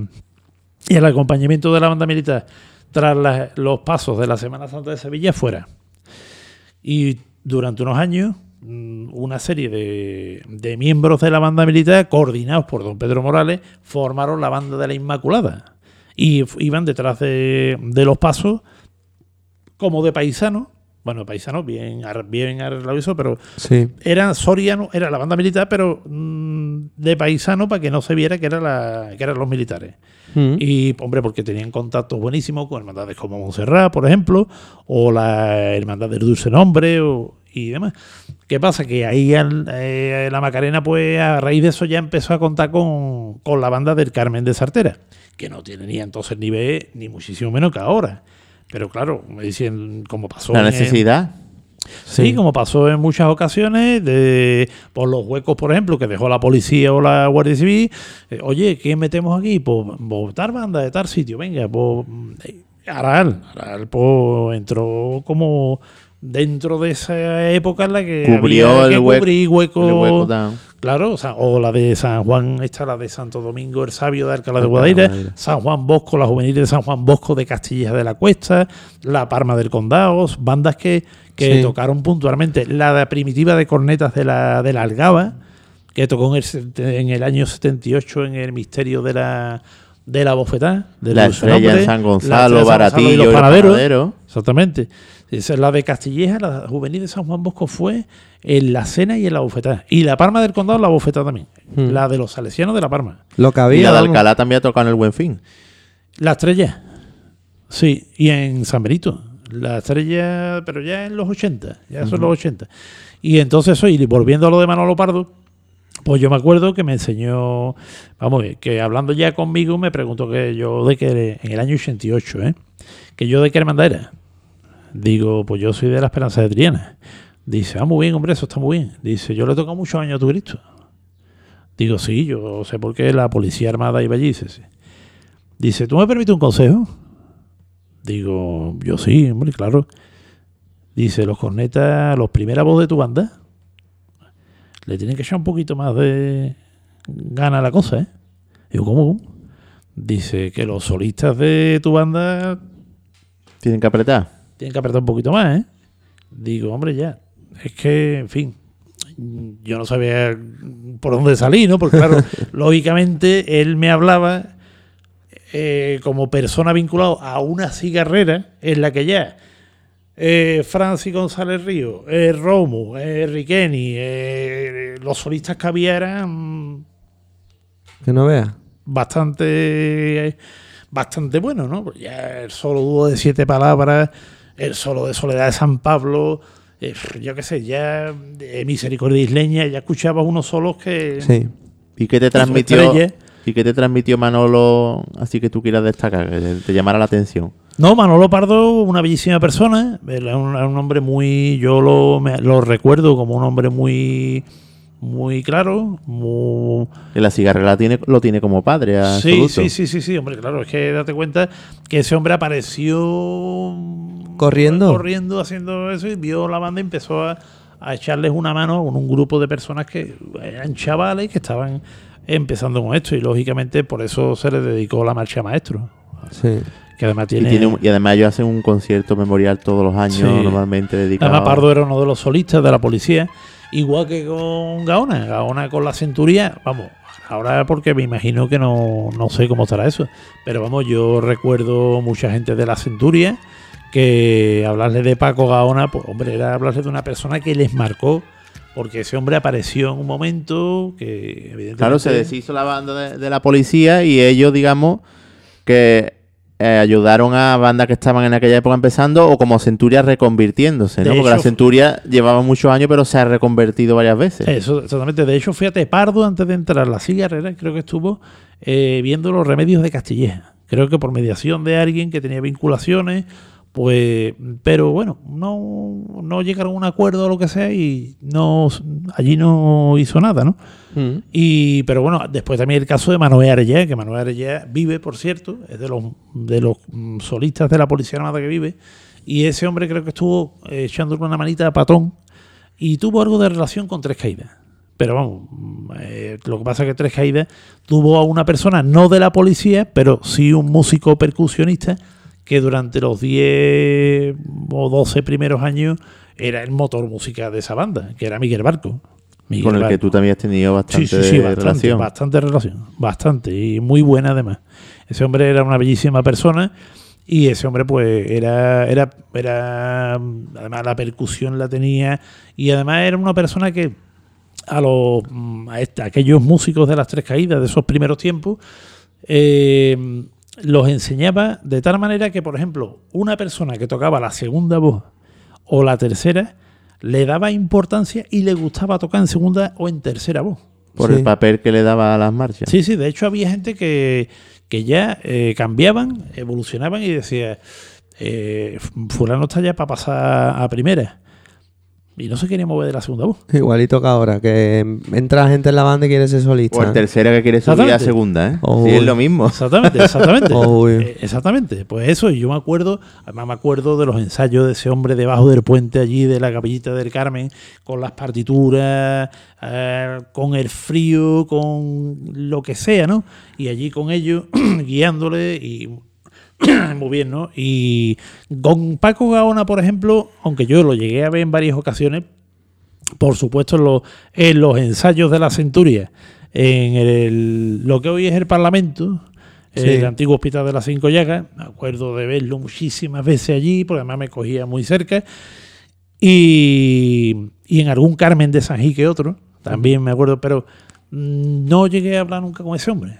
Vamos, sí lo recuerdo y por supuesto, hombre, hay personas como José María Arba que lo tuvieron de maestro y tú hablas, le preguntas a José María por Paco Gaona y eso... ¿José María quién es? José María Arba fue un corneta que empezó en la lanzada Sí. y después, durante muchos años, fue cabo de la centuria. Pero vamos, te estoy hablando entre el 80 y tanto Sí. y el 2000 más o menos. Y es una persona que ha visto a la policía armada tocar la calle, Sí, sí. que de esto puede hablar largo y tendido, ¿no? Y Arellá, pues sí, he tenido más contacto con él, con Arellá, un hombre muy... Y después, pues bueno, de la, poli- de la Guardia Civil, pues muchísimo, hombre. Eso vamos a- vamos a centrarnos ahora- más de vuestro estilo. Ahora vamos Hombre, ya a lo Porque nuestro. va más a los tricornios, ¿no? Ya se ha acabado la pescada, vamos con el adobo. pues, hombre, empezando por Don Martín, claro. Que es un estilo que nace que nace aquí. ¿Tú lo viste nacer o no? No, tú eres No, más hombre, no. joven. Y bueno, una pregunta que tengo yo, porque Yo tengo nada más que 50 años, vamos. Claro, una que- pregunta que tengo yo que no es que la tenga yo en sí, sino que me llega por muchos lados y yo no la sé responder muy bien. Eh, la, la Guardia Civil, ese estilo diferente, porque vamos a hablar, vamos a meternos en faena, ya que te Sí, tenemos sí, aquí a ti. sí, hombre, claro. Lo primer detalle, cuando tú escuchas la Guardia Civil, en el paso lento, o sea, o el, el- el compás de marcha para andar paso, Sí, sí, sí. mete tres redobles en vez de dos. La Como policía este- también lo hacía, ¿eh? también lo hacía, ¿no? Pues- ¿Eso qué origen puede tener? Vamos a buscar un posible el- origen. El tema militar. Eso eso puede es- ser debido a que algún... Eso es tema militar. Es que eso. A mí en su día, Ver Moreno me dijo que eso se llamaba marcha gallega. No sé si es Y además tiene muchos nombres, es que el granadera o Sí, por ahí por pues, España tiene un montón de nombres. Ahí que le dice paso romano, tal, bueno. Pero. Como que estamos hablando que las cornetas hacen cuando acaba el, el para para para barán, para para barán y las agrupaciones para para barán, para barán, para barán. Sí, son Sí, toques militares. Eso viene todo se lo- ejército. la culpa es de los militares, vale. Efectivamente, igual. eh, Lógicamente, eso se toca cuando no hay piquete. Cuando hay piquete, por lo visto, la, eso tiene su funcionalidad. Igual que el pra, pra, pra, Se ha convertido en el toque de la Semana Santa. Eh, exactamente, pero tiene todo su. Porque, por ejemplo, cuando hay piquete tienes que tocar paso lento. Por eso la custodia en el corpus. Va a paso lento. Va a paso lento. Y pero también- cuando ahí no hay piquete, pues. Y también, por ejemplo, hay bandas de música como el Carmen, que toca como las cornetas y tambores. El corte de aro también lo hace de cornetas y tambores. Si os fijáis, cuando lo, cuando lo escuchéis, fijaros que es una curiosidad, ¿no? Claro. Yo tengo un libro que pero de- del Ministerio de, no sé si Interior, si de Defensa, pero es que es infumable, tío. Es infumable ese libro. Cada vez que lo cojo, con una página me puedo llevar dos días, cogiendo notas, consultando, Claro. y ahí viene todo, todo eso explicado. Claro. Mm, pero claro, eh, es, es que es infumable el libro, vamos, que, que llevo con, Sí, con, con 10 páginas puedo llevar dos años. Claro, es que- Mm, Porque lo quiero entender bien y, y todo esto al fin y al cabo, que quiero decir es que viene de eso, de herencia militar, y ya luego ha ido un poco desvirtuándose en función de los gustos de las personas que, pues cojo esto de aquí, cojo esto de allí, Sí, sí. y sí. se ha perdido, porque eso del piquete de la... De la Eso, por lo visto, del es- corpus, va por ahí. Claro. Sí. Y después otra curiosidad, cuando ponemos ese disco de... Ah, porque la mayoría nos ha llegado el disco, ¿no? El Italia, Los ¿no? platos. ¿Por qué? ¿Los platos por qué? Sí, que por qué estamos hablando de la policía y ahora llega la Guardia Civil y mete un platillo y mete un corte de aro. Igual que la caja china. Porque también fueron ellos los primeros a meterla, los, la Guardia Civil. que no llevaba cajas. No había, exactamente, la Guardia Civil por lo visto innovó con las cajas chinas. Porque eso es lo que me decían ellos. Vamos, yo tuve en contacto, aparte de con José Martín, con, por ejemplo, Crescencio Cantero, que era un bombo de la banda, Sí. con Don Juan Chincoa, por supuesto, que el hombre eh, hasta hace poco estaba. mm, ahora está un poquillo mal, no está el hombre como antes, pero vamos. Eh, Cuenca, mm, no sé, varios María. Durán, ¿no? Eh, Rafael Durán. Rafael Durán Palacio, efectivamente. Eh, va- varios de estas personas, ¿no? Y Piosa, caja, o sea, era caja, bueno, caja no, era tambo, pero tenía, es que esto ha sido un poquito anárquico. Aquí no ha habido una regla fija para decir, bueno, yo voy a, la banda de la Guardia Civil empieza de esta manera. La banda de la Guardia Civil empezó como una banda de cornetas y tambores. Así como empezó, Eritaña. Sí. Y entonces, ¿qué pasa? Corneta y algunas de las simples, de las Las largas. cornetas Seca. largas, secas, que no tienen transpositor. ¿Qué es lo que pasa? Que mm, fueron metiendo que si cornetas con transpositor, Con rosquilla que también. si mm, tal, que si las cajas chinas, que si plato. eh, Que un si pa- gaita, que si trombón. trom- Sobre todo las gaitas fueron una imposición. Eso fue, eso es distinto. Pero de núcleo de ellos, por ejemplo, unas trompetitas, empezaron a meter unas, mm, algo de melodía, eh, un trombón, muy poco a poco. Porque, para empezar, hombre, don José Martín era una persona que él mm, tenía las ideas muy claras. En el sentido que él, él tenía unas marchas que llegó a componer, que eran Sí. tenían su funcionalidad y se acabó. Y de ahí no, no lo sacaban, ¿no? Eh, pero en la banda había algunas personas que tenían una serie de conocimientos musicales, como este señor que vivía aquí, como Rafael Durán, Sí. Que fue fundador de la Cena de Dos Hermanas, por cierto, y Chincoa, Entonces ellos tenían una serie de nociones de algo de música, no nada y eran comparable. muy religiosas Sí, Durán era muy religioso. Efectivamente, Rafael Durán era especialmente que religioso. son responsables de que hoy tengamos alma mía y, Y perdona tu pueblo. Sí. Que fíjate tú, Alejandro, la curiosidad que les costó, tú me has contado a mí Sí, sí, sí, que les costó mucho montarla y tenía dos sardanas montadas. O sea que la visión de ese hombre debería ser. no- o sea, me está costando trabajo montar, perdona tu pueblo, que es un canto súper bonito, que la gente lo va a identificar y súper puro y, lleva ni de Yampe montado. Sí, hombre, y la Santa Espina.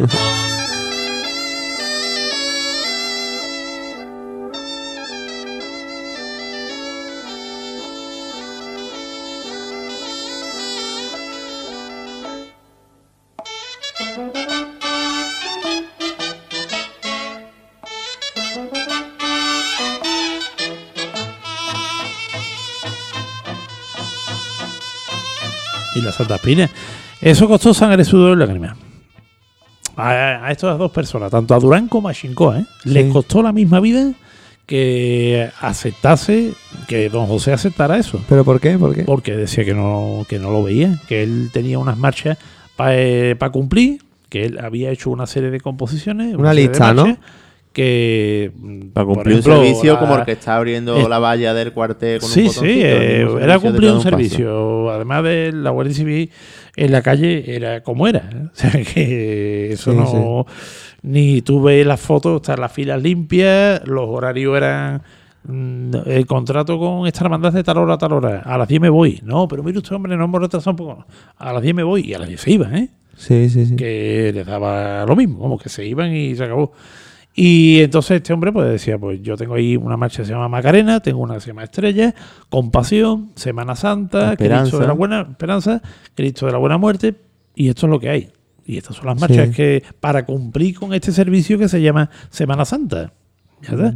¿Qué pasa? Pues que mete otras cosas, pues no, y que no, que no. Al final, hombre, consiguieron, gracias a Dios, que entrase el Perdona a tu pueblo y el Alma Mía, por ejemplo, y, Sí. también, se- y también tocaban el Cantemos al Amor de los Amores. No- también. Que no está grabado ni nada, porque esa banda tiene un disco, la Guardia Civil, Sí, y no está, esa no está grabada. no, no Qué está pena. grabado. No, no, no está. Qué pero pena, está- está- Bueno, también hay una serie de marchas que eran de ellos, como La Pilarica, Candelaria, Sí. o bueno, una que se llama La Portuguesa, que mm, las, to- las tocaban, pero no llegaron a, a grabarse. ¿no? Sí. de la, de la Guardia Civil. Y ya te digo, era una. eh, a mí, este hombre, yo tuve una entrevista personal con él, con don José Martín, en su casa en Bellavista, en la calle Santa Margarita, es donde Sí. vivía. Y nada, le, hombre, yo le pedí una copia de las partituras, de todas la- las partituras, además de puño y letra suya. Sí. Digo, hombre, es que ustedes han hecho un estilo. Y cuando le dije eso, me miró como con cara como si estuviera hablándole de del otro mundo. Y dice, ¿usted está diciendo usted que nosotros hemos hecho un estilo? ¿Pero qué está usted diciendo? Digo, hombre, es que hombre, ustedes han sido la base de las agrupaciones, tal, de, entonces empecé a hablarle de bandas como era Ara, Estrella de Dos Sí. Hermanas, eh, Los Reyes, tal. Eh, no, no, no, no, pues yo no entiendo, yo no entiendo usted de los cofrades. Me decía el hombre, yo no entiendo, yo no entiendo la mentalidad. Que nosotros hemos hecho un estilo.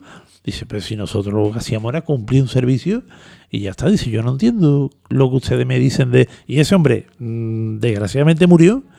Y ese hombre no, no murió y no sin ser consciente de lo que yo le decía, de que habían hecho un estilo. ¿En qué año hablaste con él? En el 92.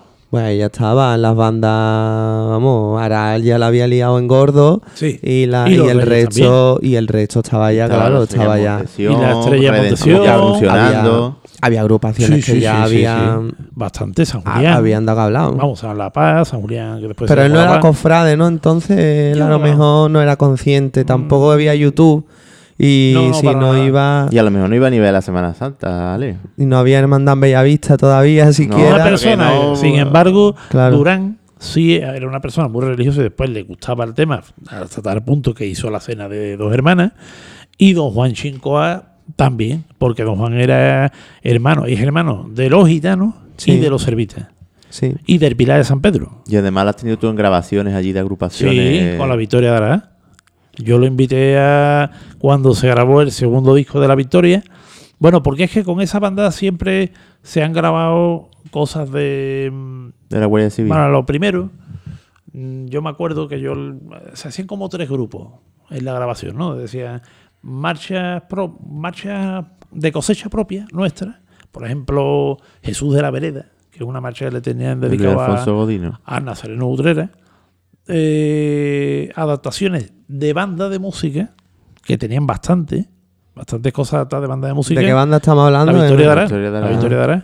Por ejemplo, Llorar los Clarines. Tenía una adaptación de Llorar los Clarines, Sí. Cristo de la Presentación. Macarena. Exactamente.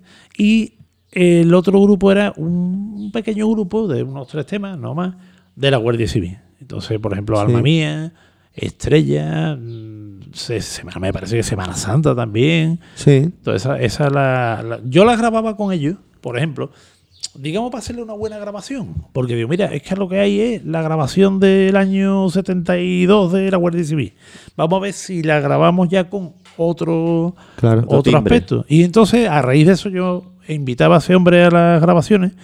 Y para ello era un orgullo que ese hombre fuera allí, que fuera don Juan. ¿Y qué pensaba Chincoa. Juan Chincoa de todo esto? Teníamos otra visión. Pues era que una persona que él, eh, a él le gustaba bastante. Él sí veía que había creado un estilo la Guardia Civil. Sí, demás, sí, ¿no? sí, sí, sí, hombre, él estaba muy contento con, con la evolución, además él, hombre, le encantaba, le gustaba mucho ver su Cristo de los gitanos con, Sí. con los reyes, le encantaba, él me hablaba muy bien de, de esos acompañamientos.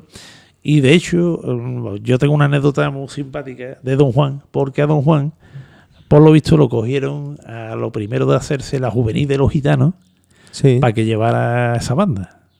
Entonces, pues claro, ese hombre, le, la- el estilo, lo que él sabe enseñarte es su escuela. Su escuela es la escuela militar, lógicamente. Y entonces algunos padres pues empezaron a quejarse a la hermandad, por lo visto, diciendo, este hombre quiere seguir una banda militar. Y digo, dice, "O- ojalá. Y claro, bueno, lo que pasa es que fue Con la un- disciplina y todo, ¿no? Que Claro, la gente la de las bandas era de un poco tocar. gamberra. Sí, también, bueno. Eh, eh, Antonio Velasco en el episodio suyo con todo otras anécdotas ahí que Sí, ¿no? son dignas, son dignas. Era otra época. eh, hombre, ya, de tema. Pero eso ya es un capítulo. Es un Sí, capítulo sí. de inventario. Bueno, Hidalgo que en paz descanse contó no sé dónde, en el llamador, una de sus entrevistas que, que le decía también lo mismo, es que tú eres muy exigente con los niños. Y dice, yo soy exigente con los niños, se levantó, era una comida, y dice, a ver, levantarse. Y se levantaron todos los niños y le dice a los padres, a ver si vosotros conseguís eso. Ya os podéis sentar. y claro, eso es... Bueno, hablando de Pepe Hidalgo, también has tenido tú, vamos a pasar de generación. Con Pepe Hidalgo y Manuel Rodríguez también has tenido tú. Sí, hombre, por supuesto. Pues fíjate, Hidalgo, mucho antes, no, no por tema de, de disco ni mucho menos, que yo soy productor de varios discos de la Centuria, sí. pero, pero no por eso, sino vamos, yo lo conocía del barrio, lógicamente yo estoy a seis minutos de la Macarena, Esa era, esa era mi lanzada, José Ramón. sí, ¿no? Esa era la banda que yo ¿La escuchaba Centuria? todos los días. Yo he vivido la Macarena muchos años, Claro. vamos, casi toda mi vida. Claro. Y a las 7 de la tarde, como mucho, ya estaban los La- niños los con chicos. el. Ta, ta, ta, Exactamente, ta, exactamente, los chicos. El ordinario primero y Yo luego creo el que por eso lento. has acabado en la agrupación, porque de escuchar todos los días banda de corneta, ¿no? Bueno, bueno, bueno. eso tiene también su historia, pero. pero y luego a- acababa de escucharse eso, que eran las mismas marchas todos los días. Sí, hombre. Y al ratito se escuchaba La- lo lo- mismo un poco más fuerte. Más fuerte. sí, hombre. No, Pepe, hombre, es una persona muy entrañable para mí. Hidalgo, eh, además, yo estoy, a cada momento me lo encontraba con la moto por la calle Feria, se paraba a hablar conmigo, me daba recuerdo para mi madre y tal. Bueno, Mm. muy sevillista, que por eso le tenía mucho afecto a, a mi madre, porque mi madre es ultra de del Sevilla Fútbol Club. Ah, Del equipo de nuestro barrio. En nuestro barrio tenemos ahora equipo. Sí, ¿no? Hombre, Bueno, tenemos yo corte, lo- ingle- yo tenemos la- corte inglés, Hombre. estación de, de trenes, Sí, equipo sí. de la Champions.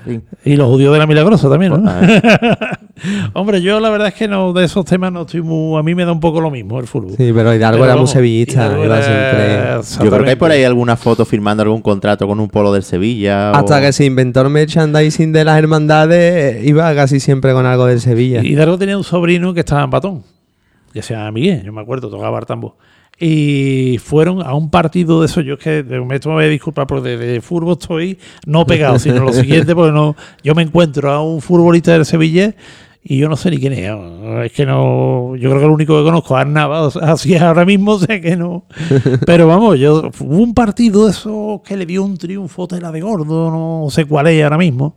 Y creo que ese hombre estuvo en ese partido, fue en el. Sánchez Pizjuán, y creo que de los hartos que pegó ese día, Sí. al día siguiente estaba destrozado. estaba destrozado, estaba hecho polvo de los hartos que dio y que no. Era, hombre, era una persona que vivía esto mucho. Él, él además, muy auténtico, una persona muy carismática. Sí. Y, y, hombre, y además, con un. Hombre, yo entiendo que hay personas que le han criticado que la técnica de tocar, que esto, lo otro, pero bueno, tenía su forma y, y era un personaje de la Sevilla eh, cofrade que, que se ha perdido, ¿no? Yo creo que se le debe mucho a, a- a Hidalgo, que bueno, quizás el, el primer influencer que tuvimos en la música fue el Brigada Rafael, porque la gente le daba dinero y le sacaba Sí, el pañuelo por tocar.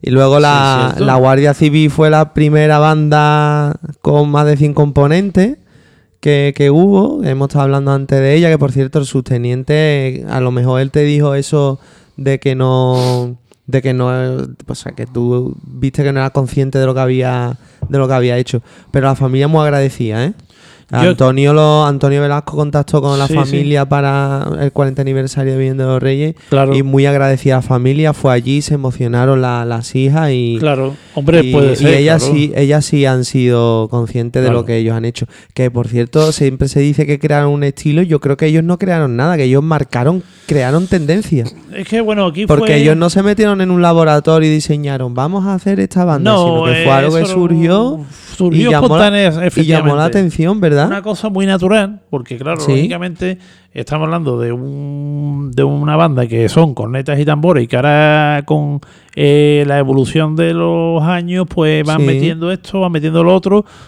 ¿Y qué pasa? Pues que no estaba predestinado a nada. Yo, yo no creo que estuviera nada pensado ni nada, sino Nada, que nada, bueno, no tenían ni idea de lo que exactamente no sabían de lo que iba a suponer esto y entonces, pues, bueno, cuando eh, se llega a eso a mitad de los 70, todas Sí. las bandas estas que había que he mencionado antes, como Santo Domingo el Sabio, La Estrella, eh, la de San Juan Bosco. La Giralda. No, la- las bandas que, que y había muchas bandas que imitaban a la Guardia Civil de Bretaña, muchísimas Sí. bandas, o sea, la juvenil de San Juan Bosco, los salesianos de la Palma del Condado, cuando dicen Eh, la juvenil de San Juan Bosco es porque tenía una grande o porque se llamaba así No, no, era banda juvenil de San Juan Bosco de Castilla de la Cuesta. ah vale vale Que la hizo el que fue después obispo de Jerez, Rafael Bellido Caro. Es que Sí. claro, si eran de un colegio.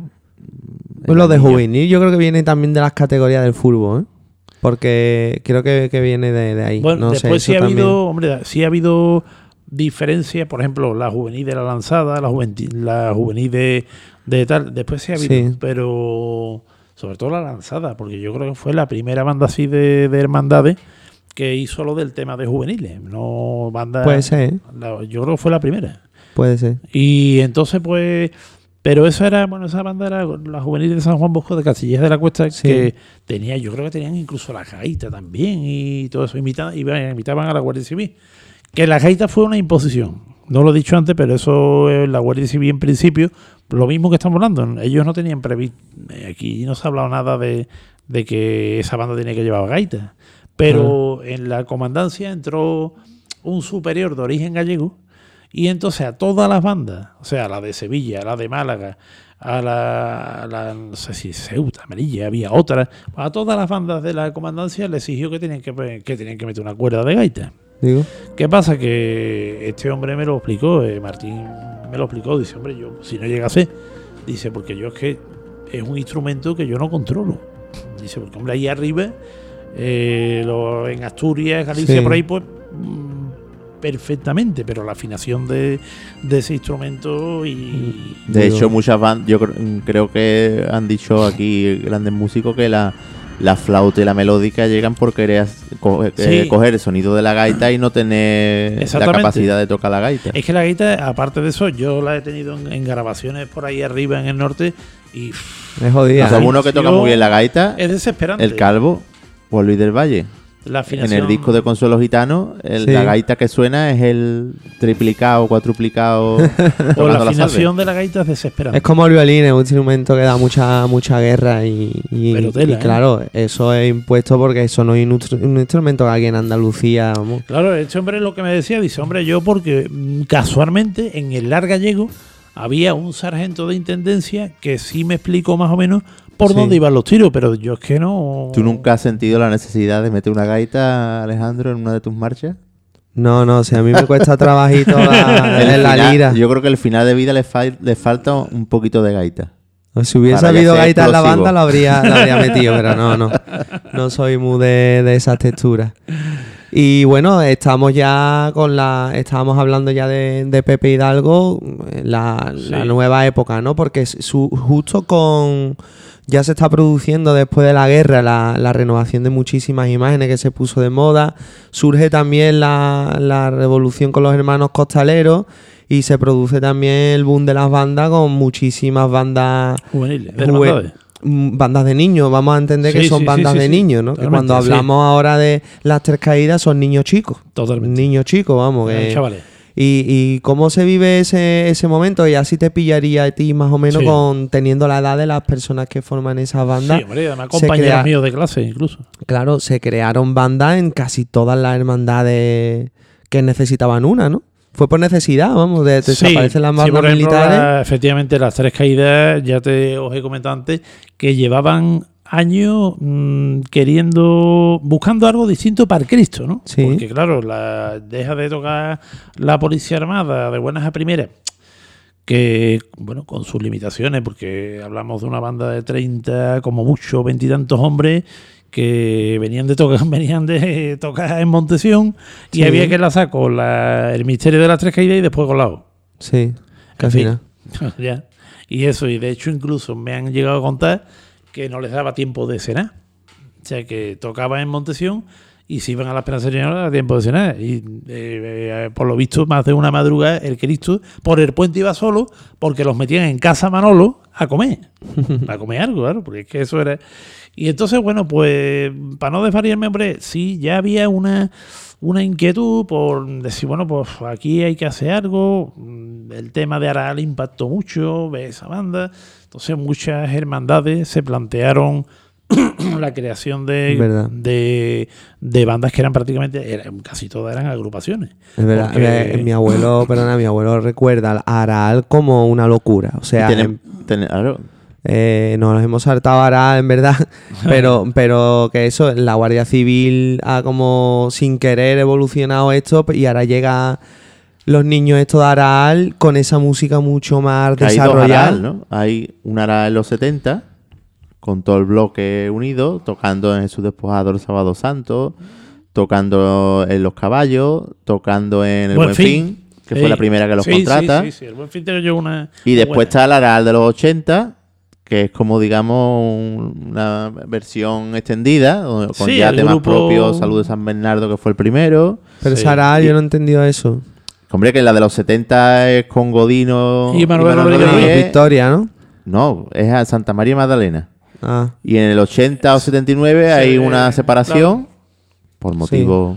Sí, no se forma la victoria Entonces Vale, Godino vale, se vale. independiza con la victoria Y ahí y, nace- Manolo sigue con, con Con el Santa nombre María de Santa María Magdalena, Magdalena, ¿no? pero ya le da una vuelta de tuerca, empiezan los cantos como Christus Vinci, que anteriormente no se había tocado, eh, la marcha como Salud de San Bernardo. pecador de hombre. que eso es lo que aquí llama la atención. o sea, claro, porque el Aral de, los marcha. 70 tocaba Santa María de la Esperanza, tocaba hacia ti, hacia ti Morada Santa, tocaba marchas de ese corte y, y cosas de la Guardia Civil. Mm. Y ya en los 80, pues el Aral del estilo propio. Sí, pasa la bien de refugio. Claro, ya tenemos. Claro. eh, Y eso discografía. también hace que, que surjan esas bandas aquí, o pues porque no es que la hermandad diga, por ejemplo, el cachorro ha dicho antes fuera de micro que tuvo una banda. Sí. eh, el, ca- que el Y la O cacho- también. El cachorro, la O digan, vamos a hacer una banda, espérate. Espérate porque la banda tiene que tener gente y para que la gente se meta en un proyecto te tiene que gustar lo que hay. Y lo que había era Aral y gustaba. Tú imagínate tu hermandad, bueno, la hermandad de tu familia Santa Genoveva, el lunes santo primero de los 80, decir los hermanos de Rención, aquí viene el Aral. Y Hola, lo, de Santa- 81. y lo de la Santa Nueva. Aquí también viene el Aral. ¿Ahora qué? ¿Qué El banda? 81, el 81 fue en el cautivo de Santa Genoveva, La Victoria. Sí. Tengo yo un vídeo lamentable, bueno, lamentable no, muy gracioso, pero eh, yo con pantalón corto, una caja de... Me hizo mi padre un paso, una macarena de estas de plástico, la arrancó de la peana, Sí, sí. lo forró la caja del medicamento con papel de terciopelo de pegatina y está el Cristo de fondo, eh, al fondo con Aral tocando Victoria Sí, sí, y yo sí. Haciendo el paso de, bueno, de tambor. Aral, Victoria Imposible sería las angustias. Bueno, en el 81 tú La, no Ah, la- 81. perdón, eso, la- las angustias con, con Sí, agrupación música quería, quería decir. Sí, hombre. Y, y yo tengo ese recuerdo, El ¿no? mítico vídeo por la Plaza Nueva con Salud de la Candelaria. El Sí, ahí, sí, hombre, eso hay mítico. varios. De eso sí hay del cautivo con, con las angustias y Santísima Trinidad, porque claro, a partir del 87 Sí. pasan con ese nombre, sí hay bastante, yo me acuerdo perfectamente del, de, con la victoria no he llegado a vamos lo vería pero no le a lo mejor pues no le prestaría la, la atención pero con los gitanos perdón con las angustias sí ¿Y qué te transmitía Manolo Rodríguez cuando hablabas con él? hombre eh, al principio poquillo Te puso firme al principio. de respeto siempre porque me Una acuerdo persona áspera, ¿verdad? Al principio. Hombre, al principio daba, un- daba él, él daba una impresión mm, de mm, que Que luego no tenía nada que ver. No tenía nada que ver, ¿no? Sí. Sobre todo cuando tú no lo conocías, ¿no? Y llegaba y, y a mí me decía muchas veces, dice, yo que hablo así, dice, parece que te estoy leyendo, pero no, no pasa nada. ¿eh?". Es verdad, verdad. yo tuve mucho contacto, que tú lo sabes, que en la grabación lo, lo presentaste ya últimamente, que le puedo llamar amistad, que heredé con su hijo, que hace poco Ay, estuvimos juntos sí, en el concierto de San Antonio. De un bonito, por Y yo siempre le llevo su ramo a su monumento porque la verdad es que lo quería mucho. Yo llegaba ahí en mis principios mm, en el autobús y me recogía de la estación, me ponía de comer lo más grande allí en el bar de la estación. Después vamos a su casa, me instruía y en el autobús de las tres, ah, pues, cuando quiera viene otra vez. Como que tú ibas a Aral a robar. No, yo iba, yo iba a, a comer en el bar de la estación. Tú no sabes los calamares a la romana que ponían allí, chiquillo. Ahí, eh, hombre, fíjate, la Ara, Ara- Ara va hasta Rey y últimamente se está escapando por allí para cenar, así que fíjate. No, el la día, el del concierto Sí, sí, de sí, San estaba Antonio allí, estaba allí a en unos la metros. Buena en la gamba, eh, unos metros nuestros. Buenas gambas, ya es que va haciendo, va haciendo la alerta P, buenas gambas allí en el bar de las estaciones. Hombre, Sobre todo cuando pagas tú. Por supuesto. Pues Manolo era una persona, hombre, para mí muy afable y, hombre, una persona que al principio, pues, bueno, Manolo siempre ha sido una persona muy recta, porque si no hubiera sido así, pues no hubiera conseguido esa, esa, esa banda, ¿no? Esa, de hecho, en la banda Manolo se le tenía mucho respeto, ¿eh? Sí. En la banda se le tenía mucho respeto. Y, hombre, yo cuando empecé a tratar con él y eso, me acuerdo, sobre todo por el tema del libro, que él me atendía allí siempre entrando en su casa a la izquierda, eh, la sala que tenía allí. Un montón de cuadros, un piano. Cuadros, partituras por todos lados, eh, en fin. Y yo me acuerdo sentado allí con él, hablando cosas, que veía por allí corretear un, un chavalín y le, le decía, ¿este quién es? Dice, este es el más chico. El más chico que hoy, Hoy día es. David, el director, ¿no? Porque los otros hermanos eran ya todos grandes, eran todos militares. Los otros hermanos de David estaban ya en la Academia General de, del Ejército, en fin. Y de Manolo, pues recuerdo muchísimas cosas. Una persona que me invitó a mí, y un 12 de octubre me acuerdo perfectamente que nos invitó a mí y a mi madre a una, a una- a la iglesia del Santo Cristo, porque él dirigía el coro del Santo Cristo también. Y entonces empezaron a cantar Dolores y Misericordia Esa iglesia donde. En en Aral. Aral, Ah. la iglesia del Santo, Santo Cristo, Cristo donde de la sale Misericordia. Ah, el vale. Jueves Santo, el Cristo de la Misericordia, la tabla de la columna, Sí. y que está muy cerca de la de Nazareno, por cierto, Sí, está sí, muy sí. cerca. Y entonces, pues, hombre, pues estaba ensayando con el coro y, que- y cantaron las dos marchas, la de Himno al Santísimo Cristo de la Misericordia Sí. y Dolores y Misericordia. Y después, bueno, pues una serie de cantos y mucha relación eh, por muchas cosas. Eh, también, bueno, la presentación de, por ejemplo, de la banda de la que yo fui promotor, del Nazareno de Aral, Sí. en el año 93, 19 de marzo del 93. en esa plaza de la Corredera, un 19 de marzo, pletórico, pletórico, Mm. una mm, presentación que, por cierto, con las tres bandas que entonces había en el pueblo. O sea, las dos agrupaciones y la banda El de... que se, formó, digamos, ese Efe- día. Efectivamente. Y además la primera vez que coincidieron en el mismo acto las dos, la Victoria y Santa María Magdalena. Todavía Sí. vivo Godino, ¿eh? Me acuerdo perfectamente. Y bueno, eh, además ese día pues no se me olvida porque Manolo tuvo conmigo un detalle muy bonito y es que me regaló el disco Nazareno y Gitano, Sí. eh, tof, dedicado por toda la banda. Anda. El long play de, del disco Nazareno y Gitano, que es de esa época, ¿no? Sí. Donde está la piedad, eh, Dolor misericordia. Dolor misericordia. San Bernardo. Efectivamente. Muchas cosas, yo Manolo Hombre, pues el tema de la Roda de Andalucía también, el haber estado en- con él en ensayos de la Roda, haber vivido cosas allí, haber vivido cosas muy gordas, como el Viernes Santo del 2004 allí en la Roda, que fue impresionante. Fue... Sí. La primera vez que él entró en alta frecuencia, ¿no? Sí, también, también, también, también, hombre, eso Adolfo cuenta anécdota también de... Sí, sí, hombre, no, también. Y con Torrano, con lógicamente que él tenía mucha. Había escuchado hablar muy bien de Torrano, tal. Lo que pasa es que Manolo, por ejemplo, en grabaciones, pues, él lo tenía muy claro. Él, él- eso era una tarde. Y de arriba abajo y fuera. Y ni recording, ni nada, no, no, de arriba abajo. Y, y ya está. Decía, bueno, Manolo, si hacemos esto, no. Lo que no. puede arreglar los reglas que no lo deje así. Eso, esto va de arriba abajo y a, la- a las 10 de la noche estamos ya de vuelta. y ya está. y como eso, pues muchas cosas a nivel personal, eh, el haberlo llevado, por ejemplo, al Gran Teatro de Elche, también, que eso fue una vivencia muy bonita, de Santa María Magdalena allí, en fin. Pues yo qué sé, Manolo era una persona con la que yo tenía una amistad tremenda, tremenda. Y fue un palo, claro. Lo de agosto del 2013 pues, fue un palo. De buena primera te levantas y te, te llega la noticia, pues no, yo no me lo creía. Yo no me lo creía. No me Pues creía. está orgulloso David de, de ver cómo se le quiere a, a su padre. Hombre, yo creo que sí. Además, con todo lo que ha dejado ese hombre y el tema de todas esas composiciones, todas las agrupaciones. Raro es la agrupación musical que no toque algo de Manolo. Yo creo que todas tienen Todas, algo. todas. Todas. Es, Es muy raro que no- imposible, vamos, yo- yo- Exactamente.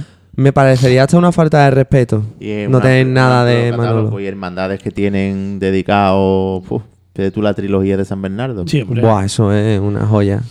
Hola, soy David Rodríguez, director de la agrupación musical Santa María Magdalena de Araal y escucho el ensayo. Y entonces estamos hablando de, de que bueno, de que Manolo también aporta su granito de arena gordo a la creación de estas bandas de aquí porque empiezan a nacer bandas que la mayoría nacen como agrupación. ¿Tú qué bandas recuer- eh, bandas que recuerdes que surgieron, como has dicho, el cachorro, la O? ¿Qué hermandades más tuvieron bandas que nosotros no, no sepamos porque son bandas que fueron efímeras? Mm, hombre, el cachorro lao, lo que pasa es que el cachorro lao están todavía en la época anterior. ¿eh? Yo los Sí. veo más en la época de. Antes de los 80, ¿no? eh, Sí, bueno, son estuvieron en los 80, pero muy poco, 80, 81. No Mm. duraron mucho, fue por ahí, pero yo creo que la escuela que tenían ellos era más bien de la Guardia Civil.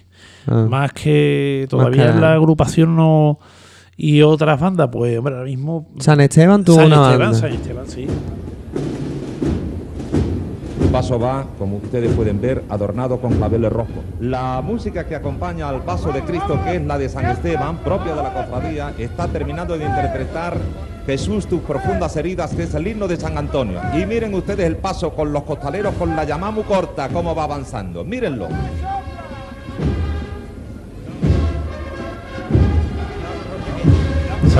Efectivamente. Era una- esa sí era el estilo de agrupación. Sí. De hecho, yo me acuerdo, lo recuerdo, interpretando dos marchas en la Santa Cecilia del año 85, Sí. que por cierto estaban al lado de Jesús Despojado, Mm. y tocaron pues de, Pasa la Virgen del Refugio y Virgen de las Angustias, me parece. Fueron las dos Sí. marchas que tocaron. Precisamente. La San Esteban, la agrupación Sí, musical sí, de San sí, sí. Esteban. Y bueno, pues esa banda, hombre, estuvo hasta el 88 y ya está. Y no tuvo la repercusión que otra. Después, su, bueno, después la primera de San Benito, que también. Hubo una antes de Encarnación, ¿no? Sí, la primitiva banda de San Benito. que- Y tuvo dos épocas, ¿no? Efectivamente. Los 80 y después los Eh, 90. Exactamente. ¿Qué, Y más, qué más bandas recuerdas? ¿La estrella tuvo? la estrella no tuvo banda. No, No, la estrella no. La estrella ha habido. Era una banda de cornetas que había, pero eso no tenía. Era una banda de esas como le pasaba pues a la banda de los Reyes de cornetas o la banda de María Auxiliadora Sí. o las bandas que no. Pero bueno, ahora mismo así en principio la- hubo una agrupación musical, los Salesianos. Pues Sí. Yo estuve cuatro años en los Salesianos de la Trinidad. Sí, en la de Nervión también, que fue donde empecé yo en los 90, también hubo uno. y hubo una banda en los O sea que no llegaban tampoco a mucho más, porque al final Sí. acababan todos. Hombre, Plaza de Roma de Montequinto. Claro. Que esa banda sí tuve yo mucha. Esa banda ya es de los finales, finales de los 80, pero tuve yo, tuve yo bastante. Esa fue una banda por derecho, vamos. Sí, esa- además esa banda, fíjate, tuvo un ofrecimiento para que la llevase Manuel Rodríguez Ruiz. sí. O sea, esa banda la pudo llevar Manuel Rodríguez Ruiz, igual que llevaba la roda. Pero bueno, no se llegó a un acuerdo. Y si eso, esa banda la hubiera cogido Manuel Rodríguez Ruiz, hombre, porque había un potencial interesante en la banda. ¿eh? Hombre, una banda que tenía trompa, que tenía mujeres, banda mixta, y hoy en día lo de mixta no se usa, pero... Eh, era la única en esa época que tenía 20 mujeres. En esa época del año 92, 93, Fue 94. la primera que yo le escuché con suelos gitanos y 20 estrellas. En el 93. Ya la tocaban ellos. Y de hecho, fíjate, la llevaba el catedrático de trompeta de Andalucía, Francisco Gano, que eso fue de una forma muy casual, pues ese hombre llevó esa banda como... mm, no porque, digamos que las personas que estaban al frente, pues no tenían muy claro mm, estos estilos de, de dónde viene esto, dónde viene el otro. Sí. Y entonces, bueno, pues se escogía a ese hombre, pero mm, de una manera un poco aleatoria. Eh, Claro, Sí. ese hombre viene del- del- de otro mundo, que es las bandas de música. Sí. Entonces, él, mm, digamos que llegó a montar en Monte Quinto una serie de composiciones que después han sido marchas para bandas de música. Sí, Como Victoria trío. del Porvorín, que, el, que por cierto está muy de actualidad por el disco eh, La música de la Victoria, que eh, acabamos de presentar hace muy poco. Victoria del Porvorín, que en sus inicios tenía otro nombre, que era Nuestra Señora de los Ángeles, por la Virgen que hay allí en la parroquia de Montequinto. Sí, sí. Pero Que tiene una romería y todo. Exactamente, y ya pues yo la conocí en la agrupación. Ya después, pues, hombre, se de... Yo estoy muy orgulloso porque yo he conocido de mano, mm, de, de buena mano a Antonio Carballo. Ah, hombre, hombre, Y el día que le dieron el reconocimiento a Antonio nuestra banda. Carballo. eh, Antonio Carballo es un hombre que vive en Montequinto, que fue el que El llevaba que- esta banda. el fundador y creador Después también y- fue director de La Paz, Efectivamente. cuando estaba Antonio y después Sí, Mena, sí, sí, en sí. los últimos años. Efectivamente. Y este hombre pues me dio, yo sé que ha trabajado mucho, que lo pasó muy mal Sí. con el fallecimiento de su hijo. sí. Eh, No sé si recordaron una noticia que fue muy famosa, que en una Sí. verbena de Montequinto, una fiesta de Montequinto, se cayó un chaval, se dio con un bordillo, fue al hospital, le dijeron Sí. que no era nada, y a los pocos días tuvo un derrame cerebral y murió. Sí. y sí, era no, el hijo de él que tocaba los platos, si mal no recuerdo. Jesús, Jesús. Entonces Yo yo, lo sé que él la, él la sufrió mucho. Una vez me lo encontré por- en, una, en una gasolinera. Me lo encontré y me reconoció de la época de Albaida. Yo era el niño. Sí, sí, El niño ya sí. crecido. Y lo- me estuvo diciendo que llevaba artistas para el programa Se llama Copla. Que era representante. Y me mandó recuerdos para Blanco y para gente de aquí de Dos Hermanas. Ah. Y la última vez, pues me dio mucha alegría que cuando le dieron un reconocimiento el Ayuntamiento de Dos Hermanas a la estrella por los 50 años, a él le dieron ese mismo día uno por su labor en el barrio de Montequinto, que él ha sido allí ha sido una persona muy importante para que ese barrio llegue a lo que hoy es. Porque también organizaba la cabalgata de Reyes. Es que ese hombre, eh, Antonio Carballo, que es otro, otro De los grandes de- desconocidos. exactamente, y que no se le ha hecho mucha justicia a Antonio, eh, siempre ha sido una persona muy dinámica. Entonces ese hombre, cuando no estaba liado con lo que es la cabalgata de Reyes, que creo que sigue, pues estaba con yo no sé qué, y si no, siempre era una persona muy muy creativa, muy inquieto Sí. y de hecho, pues mm, claro, pues estuvo con el tema de la fundación de la banda. Esa banda, a lo primero, pues se compraron cornetas, tambores, para empezar con niños allí del barrio. Sí. Los estuvo llevando al principio un hombre que me parece que era don José, José Cruz, que era de la Guardia Civil, de la comandancia de Montequinto, y creo que estuvo en la banda, creo, no estoy muy seguro. Claro, lo que pasa es que aquella escuela, mm, ya finales de los 80, primeros 90, como que esa forma, esa disciplina, ya a los padres no les cuadraba mucho. Entonces, pues, mm, por eso hubo que buscar. Además, me cuenta mi Mena Herba, que fue el último director de esa banda, sí, el- así es. que dice que eso se le ocurrió mucho a Antonio Carballo, que buscó una trompa de pis- como si fuera de pistón, que no era un instrumento, que no es la trompa. a, a la estrella de Alcalá, me parece. Ahí va, que no era una Sí. trompa en fa como conocemos hoy día con el Sí. puño, ¿no? Era una trompa de pistón que daba la escala igual que una trompeta y demás. Entonces, la sonoridad, el timbre era de trompa, pero la ejecución y demás era como de cualquier instrumento. Sí, sí, sí, sí. Pero Antonio, eh, hombre, fue el que fue el motor de, de esa banda. Además, Antonio, la banda de Montequinto la tenías hasta en la sopa. Porque Yo recuerdo en Tal Como eran muchas Somos. cosas las que en Tal Como Somos. En otro programa de mm, que era de Consuelo Berlanga en, en el Canal Sur, Sí, En fin. sí, sí. Tú es que eres muy de ganar su, ¿eh? a tope. Es la Eh, nuestra. Que por Y más cierto, ahora que está Juanma. hablando de aparici- apa- apariciones televisivas, Santa María Magdalena fue a Televisión Española Sí, al programa de María Teresa María Campo. Teresa Campo en el año 91. Está el vídeo en YouTube en el canal de la banda y tocan Pasarlo bien de Refugio, Dolor y Misericordia y La Saeta. Exactamente, y se ven las caras de entonces y las caras de ahora y no veas, porque algunos ve- siguen en, la- en lo los veteranos lo- de Santa María Magdalena. Lo que más me gusta es que lo primero que sale es Manolo riñéndole porque no salían Sí, así sí, es con verdad, la- sí, con la mano. Sí, hombre, un día me llamó a mí muy indignado porque, mm, ya te digo, los tenía como velas. Los tenía a los, a los- a los músicos de Santa María Magdalena, los tenía así, ¿no? Y me llamó un día muy indignado cuando se hizo lo del gran concierto de Elche, diciéndome, dice, oye, José Ramón, ¿a que Elche está más para allá que, que Murcia? Digo, hombre, pues claro. Dice, ya tú ves, es que me, me, a- me quieren a mí hacer la contraria los individuos estos de la banda, hombre. Dice, pero quieren hacerme la contraria. Dice, si yo tengo el mapa de España en la cabeza, hombre, ¿cómo van a mí? Qué bueno. Pero Además, me lleva- llamó muy indignado, muy cabreado. Dice, oye, no, mira, esto, ¿a qué esto? Digo, siempre sí, Manuel. Manuel, Manuel, claro. dos curiosidades eh, para que la gente entienda tal como hoy entendemos la banda. Vamos a hacer un enlace Sí. con esto de. y Más sirve uno de corneta y otro de agrupación. En dos reuniones que yo he estado, reuniones de amigos, he estado en el bar de Enrique León con varios mm, amigos y varias personas de corneta tambores y ha salido el tema de Patón. Buenos montaditos en el 080, ¿eh? Magnífico. Buenos montaditos. Eh, y, y entonces, pues, en una reunión de corneta tambores, de gente de corneta, decirme cosas de patón tan curiosas como, pues mira, características, 15 marchas en el repertorio. Y hoy yo creo que la banda que menos tiene, tiene 40. Eh, empezábamos a ensayar un 28 de enero, por ahí. Sí, cierto. En la esquina de la barqueta. Y después, los hermanos, los hermanos Burne, que ya no sé. y después éramos ve- 28 músicos. Sí. O sea que eso ahora mismo y, y- y aguantaban una semana y para adelante. Y después en agrupación me cuenta David y Manolo también me lo refirió en una anécdota una vez que él un año no le iba a la gente a ensayar. Tenía poca gente en ese ensayo. Él no él percibió que no se lo estaban tomando en serio. Sí. Creo que me hablaba del 99, 2000. Pues lo que eso estaba hablando de final de septiembre, octubre.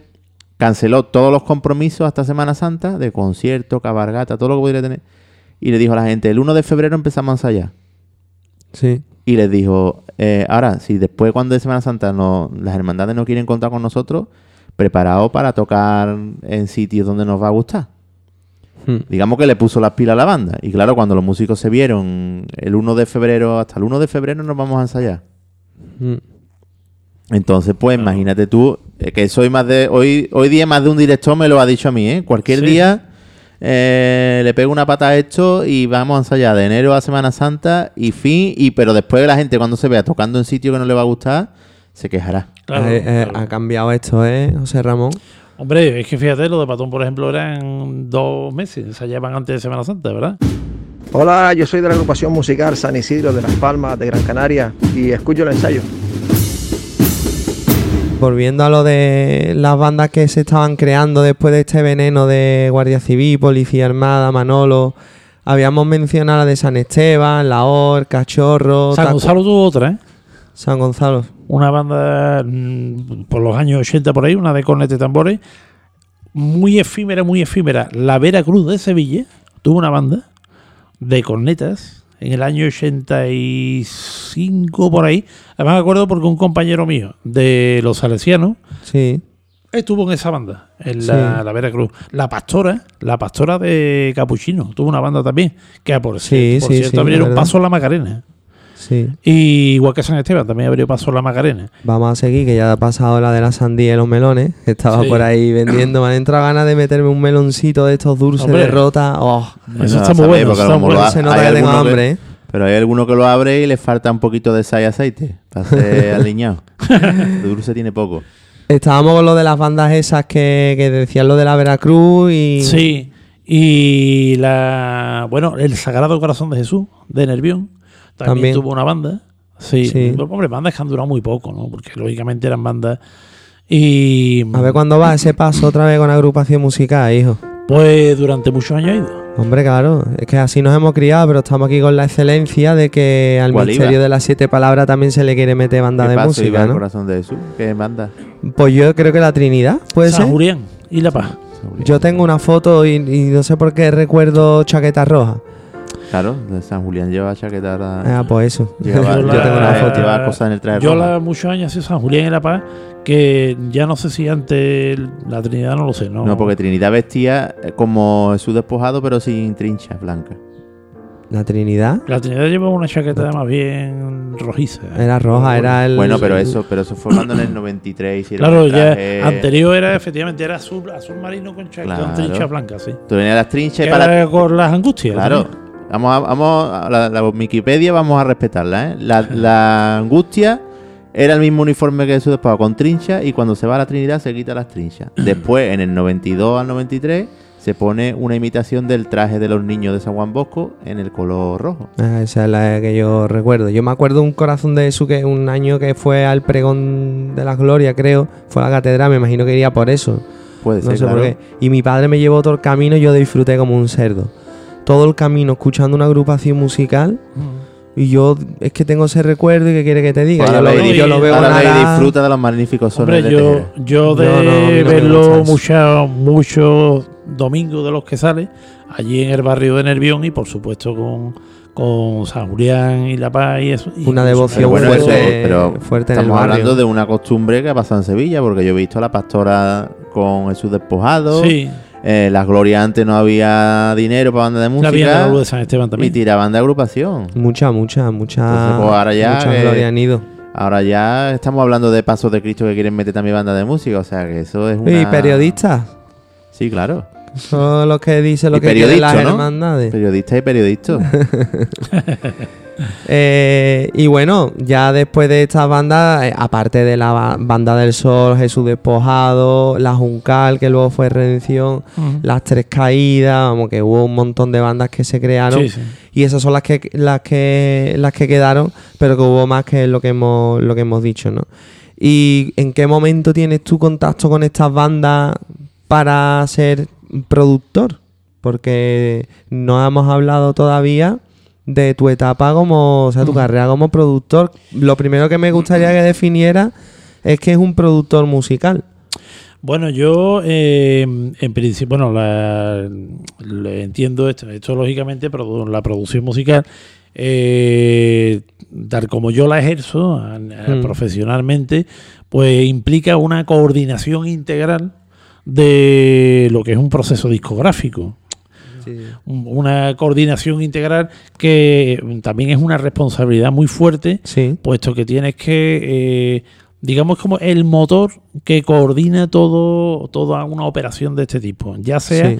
la grabación de un disco, sea del género que sea, no estamos hablando solo de bandas, sino que puede ser de música folclórica, puede ser de música de un artista en concreto, puede ser de música clásica, entonces ahí hay una, una persona que tiene que mover toda esa, toda esa operación. Sí. Eso implica unir muchas partes, mm, que no quede, que no haya desconexiones, que haya unas relaciones entre lo que es el cliente, el artista, el músico, el estudio o, el, o la forma en la que se quiera grabar, eh, eh, dónde, de qué manera. Eh, lo que mm, el tema de el diseño por otro lado no no es que yo haga el diseño sino que eh, con- se controle también la parte del diseño se Sí. dé un asesoramiento importante a los músicos a la hora de hacer esta- estas cosas Sí. Eh, bueno pues tiene mucho mm, es una una papeleta un poco compleja compleja porque tienes que coordinar muchas cosas y hombre mm, y no la verdad que no es fácil lo que pasa que bueno yo llevo algunos discos los hartos ya Sobre todo con músicos aficionados. Hay un libro Sí, que ya, es claro que no es profesional. Efectivamente. Eh, no eso, hay- eso es más serio todo Hay dinero de por medio, pero Es realmente, realmente lo sabe el que lo mueve el productor, ¿no? Eh, el, el director de la banda y poco más. Si los componentes supieran la de comilonas que se están perdiendo por grabar ese disco, a lo mejor se lo tomaban de otra manera. Eh, hay un libro, ya que hoy vamos a hablar también del libro que se llama Todo lo que hay que saber del negocio musical, que estoy aquí mirando y tiene toda la pinta de que ya no lo hay. Porque en la casa del libro cuesta 200, 200 pavos de segunda mano y, y, en fin, eso es que estará cortito. Y ahí viene explicando el productor musical de otra manera. Eh, vamos, yo sí lo tengo. El de otra manera como productor, como el- el- la, la persona que, que se hace cargo de los costes de bueno la pero eso es producción. productor ejecutivo ¿eh? Claro. Y yo, luego... yo no, yo me, vamos, lo mío es produ vamos, yo soy productor artístico, productor musical, pero no, no soy productor ejecutivo. Claro, y hay otro tipo de productor que es el productor que coge la canción de Vanessa Martín tocada al piano y la convierte en el resultado final, que es lo de yo le, pro- le, le produzco la canción a tal. Sí, bueno, Y, eso es otra eso, ¿no? variante. Esta producción que tú nos has contado es la de ser un poco el neso de unión. La coordinación todo- general de ese productor, en este caso, como y director de la grabación, Sí. y la coordinación general de. Y el que está en medio entre una casa que recibe a unos músicos que no conoce de nada, que no sabe cómo explicarle cómo funciona, y unos músicos que llegan a esa casa y no saben ni a dónde van ni lo que tienen que hacer, pues el eso de unión entre esas dos partes, el y, productor. y, hombre, y que tienes que asesorar en muchos, de muchos aspectos. ah, por ejemplo, en el caso de los músicos, y cuando hay músicos amateur, que es mucho más delicado porque, mm, hombre, tienes que, que transmitirle de alguna forma que van a grabar un disco, que esto no es tocar en directo, que no es tocar Sí. en la calle, que entonces eso tiene bastante faena. Claro. Y hay que. Y yo siempre hablo de los plazos de tiempo, del previo a la grabación, muy importante, de, eh, después la parte gráfica también. eh, Bueno, eso es que eso es un mundo. Sí, sí. ¿Cuál fue tu primera colaboración en una producción de este tipo? Pues eso fue en otoño del año 94. Mm, Yo ya había estado en grabaciones, porque yo empecé viendo grabaciones en el año 88, con el, tercer disco de Las Tres Caídas, cuando, donde se grabó Silencio Blanco, Sí. en la antigua alta frecuencia. y ¿Antigua por qué? Porque estaba en la calle Santa Clara, ¿no? Estaba Ah, en, la, en la esquina de la calle Santa Clara con calle Yuste. Claro, porque- Ahí había un, eh, un estudio pequeño, más pequeño. El de, Sí. Arte- el de Calle Gole lo inauguró en el 91, 90. 90. con el disco Los Niños Hebreos, fue de los primeros que se grabó allí. Exactamente, entonces ahí, pues fíjate, todo lo anterior, como La Madrugada de Soria 9, los primer, el primer disco de Jesús Despojado, el primero de Los Gitanos, eh, los discos de Soria 9, de La Madrugada, eh, Macarena, de Abel Moreno, todo eso se grabó ahí, ¿no? Y Sí. muchas cosas, ¿no? Eh, entonces, bueno, pues yo empecé, bueno, eh, después también en art- vi grabaciones como Santa Marta de la Argaba, estaba en grabaciones como Costalero con Amor y Soledad de Santa Marta, Sí. eh, Gloria Eterna de Ayamonte también. Pero ya, ya digamos que yo hiciera la gestión a niveles de, de producción de un trabajo de este tipo fue con la- el disco Tarde de Viernes Santo de los Remedios de Castilleja de la Cuesta. Que se lleva tu ADN al 100%, porque Hombre. lleva tu producción, tu señora madre Doña Virginia a la Eh, locución y una correcto. marcha compuesta por ti. Efectivamente, efectivamente. Hombre, Cristo que- yacente de los remedios, de José. Ramón Muñoz. Sí, Berro. hombre, sí.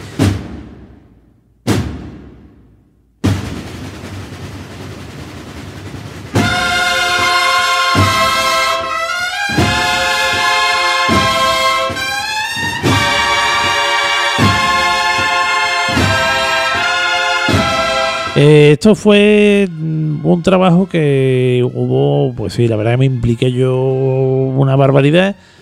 Hay que decir que se hizo tal como la banda pidió. O sea, mm, la banda quería un modelo de disco de esa manera. Eh, entonces Sí. era la época que estaba muy reciente el disco de. ¿no? sobre todo el de Pascual González con la banda del Sol. Que ellos, ese y el de las medallas, por ahí van los tiros. Sí. Ellos querían una cosa así, ¿no? Y entonces, pues bueno, yo también eh, fue una banda con la que también he tenido una unión tremenda, sobre todo en la época de Rafael Luque Márquez, el Tiquitá, el Tiki de Castilleja, pues tenía una unión tremenda con ellos y entonces pues se hizo tal como ellos querían ese trabajo. Entonces, ese es que me perdí un poco. Ese, fue el primero en el que yo hice como mi tarea de productor. Y ahí hablaba tu madre. Sí, sí, porque entonces, mm, eh, hombre, mi, mi madre siempre ha tenido una voz, aparte de una preparación muy grande para muchas cosas, pero siempre tiene una voz muy bonita. Entonces, Tiene una voz ella- de radio, la, la hemos estado escuchando y. Sí, y eso no lo hizo ella a gusto, ¿eh? No, no, está a gusto de ella, ¿no? ¿Y eso? Porque se notó un poco forzada en esa grabación. Ah. Quizás por problemas de tiempo, tal. Lo que pasa en estos casos, ¿no? Ella siempre que me lo ha dicho, dice, yo eso lo podía haber hecho bastante mejor, pero. Y entonces, bueno, Eso pues. siempre lo va a pensar la persona que lo ha hecho. El que el público siempre Sí. alucina como porque todo el Juan mundo Gómez Jurado no se lee sus libros, dice que es insoportable, Sí, no, ¿no? aguanta. Pues bueno, ella, eso, ¿no? Y, y se hizo esa grabación, quedó muy bien. La verdad es que fue además incluso en ciudades como Huelva, con la marcha Pasión en San Pedro, eh, en el Baratillo, porque ya entonces esa banda iba en el- fueron los años que esa banda tocó en el Baratillo. Sí. Que esa banda tocó también en, en Las Penas de Triana, que fueron los que estrenaron Requiem detrás del Cristo de las Penas, Sí. precisamente, en Y- la sede Nervión dos años. ¿Y tu marcha cómo llega, cómo llega a componer esa marcha? Eso fue un accidente de los gordos. Porque. Eso hombre, fue penalti seguro. Sí, eso fue una. Eso no tenía yo. En fin, es que eso son compromisos. Fue un compromiso muy gordo de dos personas de vinculadas de la banda y vinculados a esa banda. Que. Y bueno, pues.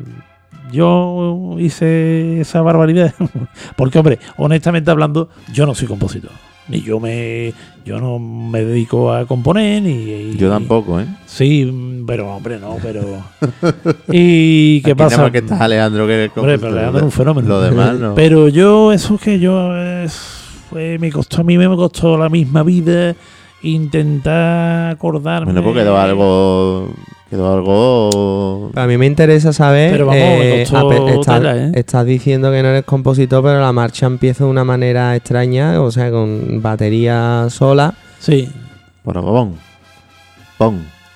Poro, Sí. poro, poro, poro, poro. Sí, sí, sí. Y Y, rompe la marcha. y- y aparte de eso, ¿cómo la hiciste? O sea, que, porque nunca has tocado, ¿qué formación musical tenía? Yo O... no, ninguna, ninguna. Yo he oído, lo, siempre el oído y tal, pero que. ¿Y cómo la escribiste o se la cantaba? Yo eso ni me acuerdo ya, porque yo lo que sé que me costó la misma vida y me grababa cosas de alguna Sí. manera y una persona me ayudaba un poquito, decía, mira, graba esto aquí, graba esto, pero bueno, eso fue una locura que juré por Dios, por todos los santos y por toda su santa familia no hacerlo más, porque eso van que no, que- sinceramente que yo no sirvo para eso, yo es que no, y hay personas que tienen esa habilidad, que tienen ese don, pero yo es que eso no, yo fue una barbaridad que yo me metí que, que digo, uff, yo es que esto no valgo, no. Bueno, pero mira, eso. se queda ahí para siempre Bueno, ya. Pues déjala ahí, déjala ahí. Y ese Pero- disco salió con, con el sello Trabajadera, ¿no? Sí, de Pascual González, efectivamente. Y Qué buena colección esa de discos, ¿eh? Sí, porque también salió Consuelo Gitano en ese mismo año, Hmm. de Los Reyes, el primero de San Benito. El eh, de sí, presentación de Y Sevilla le llama Pasión. Efectivamente. Y bueno, y el bueno también tiene ese disco mm, porque yo era medio fotógrafo. No digo porque yo no soy fotógrafo, vamos, no. Sí, fotos o Pero serra. bueno, yo hacía muchos reportajes fotográficos. Sí que ponía fotografías o serra. Sí, para no otra vez, para no poner otra vez José Ramón Muñoz Berro, ya me daba un poco de cosa de repetir el nombre. Pero bueno, eh, sí es verdad que muchas fo- diapositivas, fotografías de Sí. esa época, pues a mí me gustaba hacerlas, ¿no? Y de hecho hay muchas fotos en la ponencia esa que tengo yo, que de vez en cuando pongo de lo que es la evolución de la música esta, tengo muchas fotos históricas así de, de bandas. Sí. Muchísimas, o de diapositivas sobre todo, son Antigua. diapositivas. Sí, de, de cuando yo empecé a tirar en el 88 más o menos. Mm. del 88 hasta el 97. Y nombra, no, puedes nombrar algunos discos así que para ti como productor haya sido. Ese fue el primero. Sí, fue pero, el primero, pero ya hay que- después- que- como habrá tanto que no podremos nombrar todos, algunos puntos de inflexión así grandes. Vamos que a recomendar, no, no hemos hablado mucho de esto, a pesar de que es su, su carrera profesional, pero es que hace poco y recomendamos un podcast también de otro, de otro compañero que Marcha de Palio, Ah, un sí, podcast. Y fue un podcast, vamos, en dos episodios bastante extendido, que Sí. extenso, que hablas mucho sobre eso y no queríamos hacerte aquí otra vez hoy repetir lo mismo. Sí, sí, sí. Por eso te hemos tirado por otro derrotero. Pero, ¿cuál ha sido lo que te ha preguntado, Miquel? Así- ¿Qué discos destacarías? así de-. Pues No, hombre, te- yo uno sé se que- te tiene que venir siempre de- el, el que más orgulloso la, la, la- la valiente de presentación al pueblo, ese es Ese mío. disco suena muy bien.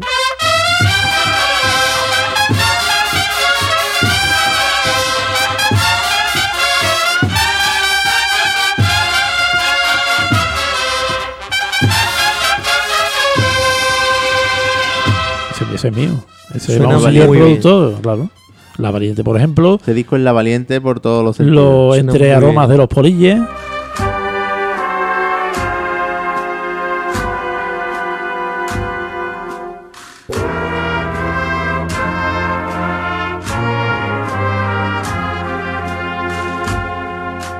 Presentado a. Sevilla también.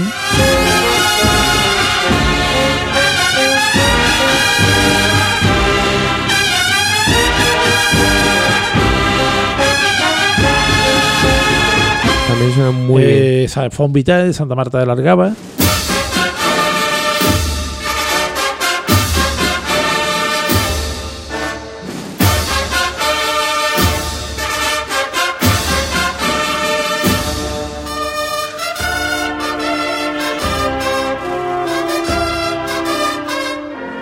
Eh, pues el de la oliva de sarteras, por ejemplo, Cordero de Dios, Sevilla Llora.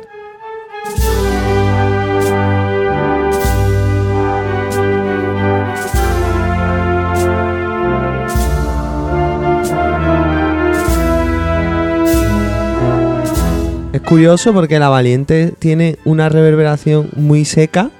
que Me encanta, que creo que es algo visionario. El quitarle Sí, pero por reverberación. ejemplo, hágase tu voluntad, suena que es una catedral, que es el tema 5. ¿Eso por qué? pero, hombre, me imagino que por el carácter no fúnebre de la, de la pieza solemne, pero, pero que es- esa acústica seca es el futuro. De hecho, los cantantes también en la voz, hoy en día meterle eco a algo es un tanto desfasado, ¿no? Todos los ¿Tú pones en el cantantes. Sibelius sin efecto? ¿Eh? ¿Tú pones en el Sibelius reproducción sin efecto? No, no, no, Ah. pero, pero vamos a ver.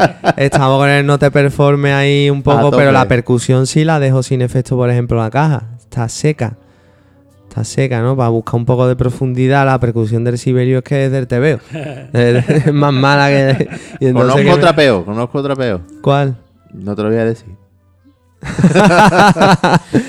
bueno, Después eh, disco entonces- también, hombre, un disco muy importante también es el disco Toshentu, que es un disco de marchas del siglo XIX.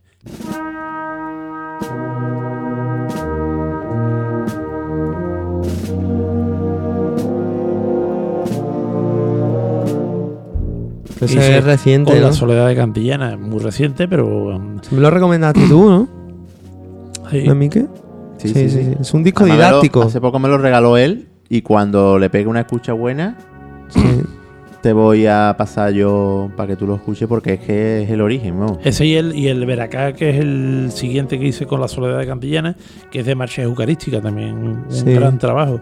Después, hombre, fíjate, pues cuando los discos donde yo he estado con, el- por ejemplo, de la Centuria, el disco del año 2004, donde habla Garrido Bustamante, donde se recrea lo que los armados por la calle. Claro, porque tú a la Sí. Centuria... Uh, buenísimo ese disco. Ese es mío también. A mí hay amigos de la Centuria que me han dicho que tú le cambiaste, bueno, tú cuando llegaron a Pasarela, le cambiaste un poco la forma porque la Centuria venía de grabar de una forma muy arcaica Sí. y digamos como que se actualizó a las grabaciones actuales, Sí, que el disco de Salve Macarena es, Exactamente, ese- ese es fue un disco que tú dices, ostras, Sí, sí, la esta es la nueva Centuria, vamos. Pues, Efecti- efectivamente, porque eh, además se juntó con que había composiciones ahí nuevas, un grupo que la Centuria tenía muy pocas marchas propias, pero ya en ese disco sí mm, demostró que ellos tenían marchas propias como las de José Manuel Reina, estas de Virgen de Cristo, Guadalupe. Cristo de la Salvación. Exactamente, también, también. Pues, eh, siempre me han gustado a mí mucho los discos de la Centuria, sobre todo a partir de ahí. Es que ese eso- disco lo hice yo, Alejandro. eh, o sea, yo mm, anulé un pro- otro proyecto que tenía en pro de ese disco. O sea, un- a- a Sí. mí- yo tenía otra idea. Que tuvo otro- su curro, Otro vamos. proyecto que no tenía nada que ver con ese trabajo. Pero bueno, tuve que preferir anular ese otro proyecto, Sí. pero que saliera ese disco. Salve. Macarena me tocó a mí en una tómbola de Montserrat, además que acababa de salir, sí, sí, y evidentemente iban a comprar libros cofrades, discos, pa, y me tocó a mí el disco ese, que era nuevo Sí. de la temporada, que salía anunciado en el llamador, Sí. y lo tengo como rompaño porque, claro, yo valoraba eso y me encanta, vamos, la portada. Pero después, sin embargo, disfruté mucho más del siguiente, del que sale, que no sé, creo que también tú, tú eres el productor, que sale el misterio en la portada, Ah, y sí. viene por detrás la Macarena de Brea, y viene ahí grabado Macarena de, de Bienvenido Puelle. Vale, porque ese fue el disco siguiente al año de las carreritas. Ajá. de la famosa carrerita del 2000 que me cogió, por cierto, a mí en la, con la- el misterio de las tres caídas de la calle Sierpe. Y en la foto, digo eso porque la portada de la foto es el misterio de la sentencia, justo la revirá de cuna a la araña, Sí. y el cielo es, es un poquito más Claro, casi que otros más- años. más claro de lo que suele ser cuando pasa por ahí. Por, el retraso debido Claro, a Claro, a por el tema de las carreritas. Y se puso esa fotografía de Manolo Ramírez, creo. Un fotógrafo Ese disco lo disfruté yo muchísimo, porque ya creo que era cuando ya existían los equipos todos más preparados. Sí, claro, eso Y viene 2001, más- y, y no, y ya pones, ponías tú un disco Sí, en tu cuarto, 2001. en el equipo de música, y sonaba eso. Totalmente. Y ya después, el siguiente, que es el del 2004, el de que, en donde intervino Garrido Bustamante, pues, hombre, ahí, mm, lógicamente, eh, incluso se descubrió una faceta de la Centuria que además, grabando, se les notaba que se metían mucho más en, en el papel que, que con una marcha lenta que eran las, las marchas de paso ordinario. Digo. Eso cuando empezaron a tocar Qué macareno es eso, tío. es que Pepe Después le decía, hay otro que- ¿cómo se nota que esto esto es, es cómo es que lleváis esto en la sangre? Y después hay uno que me regaló ordinario. Pepe Hidalgo, que, que me imagino que también sería contigo, que es con un DVD. Eh, sí, es que se fue la, la mitad, lo hice yo. Que viene sentencia de nuestro Señor Jesucristo, me parece, ¿no? Sí, sí, Sí, sí. esa es la mitad, la primera mitad. Interviene yo ahí.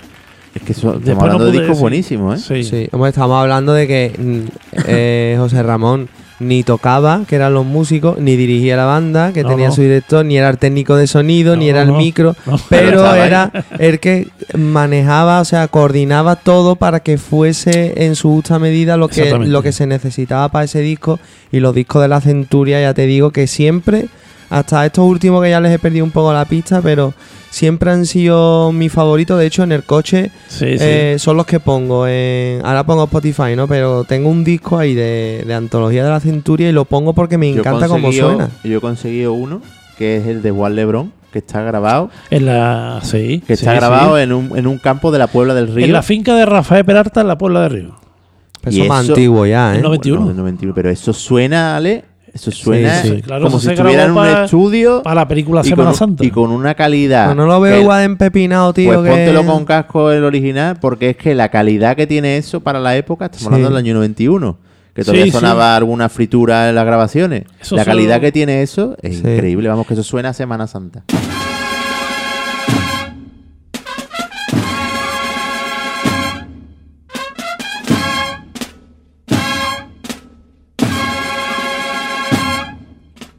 Es que eso se grabó eh, con una, además unos ingenieros que eran de fuera. No recuerdo los nombres porque, hombre, ya no. Pero lo, eran extranjeros, vinieron con los equipos y demás y lo grabaron para la banda sonora de la película Semana Santa. Sí. Y después del disco este de- del 2004, de la Centuria, hay una de las partes del disco que recrea la salida del misterio de la sentencia. Sí. O sea que no es sonido, eso no es sonido real, eso es un falso directo. Bueno, como otros que hay por ahí. Sí, claro. Y, El famoso llegó como llega por siempre. ejemplo, por ejemplo. Pero resulta que, que, bueno, mm, a mí Pepe, Mor- Pepe Torrano casi me manda un poquito más para allá de Utrera, por decirlo con buenas palabras, porque quise risa rizo. Te tenía O sea, ganas, te tenía ganas. Sí, bueno, día. siempre, Torrano conmigo siempre decía, me vas a matar, esto, lo otro, tal", lo tenía loco.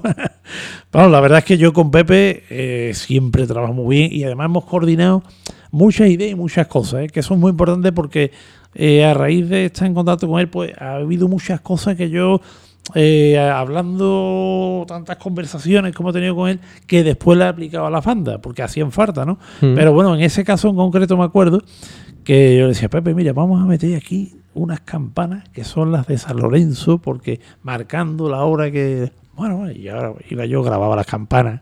Y me dice, Pepe, esto va aquí, aquí. Vale, muy. Mira, estas son las campanas de San Lorenzo. Esta, la- esta es la del Gran Poder, que es distinta. Tal. Bueno, bueno, vamos a ver. Y ahora, para la salida del misterio de la sentencia, digo, Pepe, mira, tú le vas a poner aquí, eh, le vamos a meter aquí, le vamos a meter una voz como de un tío de la radio que está en la puerta y está retransmitiendo. Ah, vale, vale. Digo, vamos, cogimos a uno que grabó, pues está saliendo el paso de misterio en estos momentos, tal, tal, lo que se suele oír en Semana Santa, ¿no? Y después le digo, bueno, y ahora vamos a meter, Pepe, vamos a meter una. Mira, vamos a meter como un retumbe de tambores así de, de fondo. ¿Pero eso para qué? ¿Cómo se ponía Pepe? ¿Eso para qué, hombre? Digo, porque mira, tú imagínate, la Macarena está saliendo, ¿no? Y la calle que tiene aquí, eh, la calle Beque, ¿no? O al final de la calle Beque, eh, bueno, a la esquina de Beque, donde están los hartos colegios, Sí. o por ahí va la, la banda de la crudía. No, eso no lo voy a hacer. Ya, ya eso es demasiado. Ya le apretaste demasiado. Pero ya cuando lo apreté, que ya fue cuando me mandó más para allá de Utrera, es que digo, Pepe, mm, ¿por qué no le metemos esto, el sonido de, de lo- la- los flashes de las máquinas disparando, como el sonido que hacían la- las máquinas de foto, ¿no? Dice, no, no, mira, me niego. Eso ya es risa, risa. No, mira, vete de aquí, vete de aquí. Mario, te voy a llamar. Vámonos, Miguel. Esta es la primera por la Virgen de la Esperanza. Dos por igual valiente. ¡Ahí está! Ahí suena de nuevo el llamador. venga de frente. La voz de Miguel Loreto mandando en esta delicada Vete, maniobra de salida. ¿Qué te llamas? Izquierda adelante y la derecha atrás. Vamos a echarle genio, ¿eh? Vamos a capa. Vamos, valiente. Ahí, poco a poco. Vamos a verlo así. Venga, valiente, con él. Suena el aviso de la marcha real. poquito a poco. Bien. Y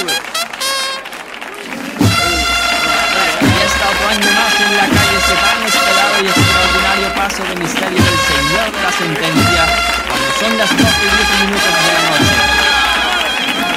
Pero Pepe, además yo me hartaba de reír porque... Va a venir aquí a los micros. Que es muy espontáneo. Me dijo a mí que va a venir y Sí, tendrá su momento. Y un aquí. personaje, un personaje. A Pepe un crack, ¿no? Y no, me gustaría que nos contara, porque anécdota tiene mil, pero que, me- que el- elegí, eligiese una buena o una bonita y una triste, una desagradable que hayas vivido, sin dar nombre si quieres. Pero para que veamos los dos extremos que puede vivir un productor música de música profesional. O sea, una triste. Claro, una, una Una triste o, o desagradable que te haya pasado, que tú hayas dicho. Sí.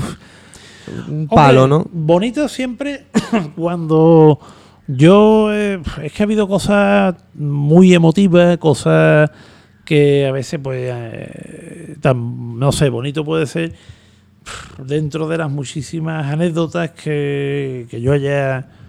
eh, trabajar por a lo mejor con banda. mm, El tener la responsabilidad de grabar con una banda que son una banda militar que he grabado, ¿no? A lo mejor Sí. son profesionales y están allí y tú tienes que, que tomar una serie de decisiones y no sé, ¿no? Pero y bonito sobre todo, hombre, mm, más, no sé, yo pienso que bonito eh, eh, trabajar con una banda, a lo mejor, que nunca ha hecho una grabación de este tipo.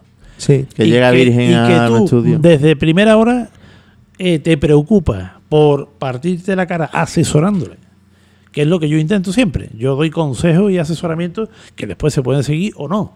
Sí. Pero por lo menos yo intento mm, que vayan ya con una... y ver que mm, a lo mejor se ha hecho un primer trabajo Y, y ya ahí mm, has conseguido que de la primera vez que se ha escuchado esa banda a, a el estudio ha habido un salto importante.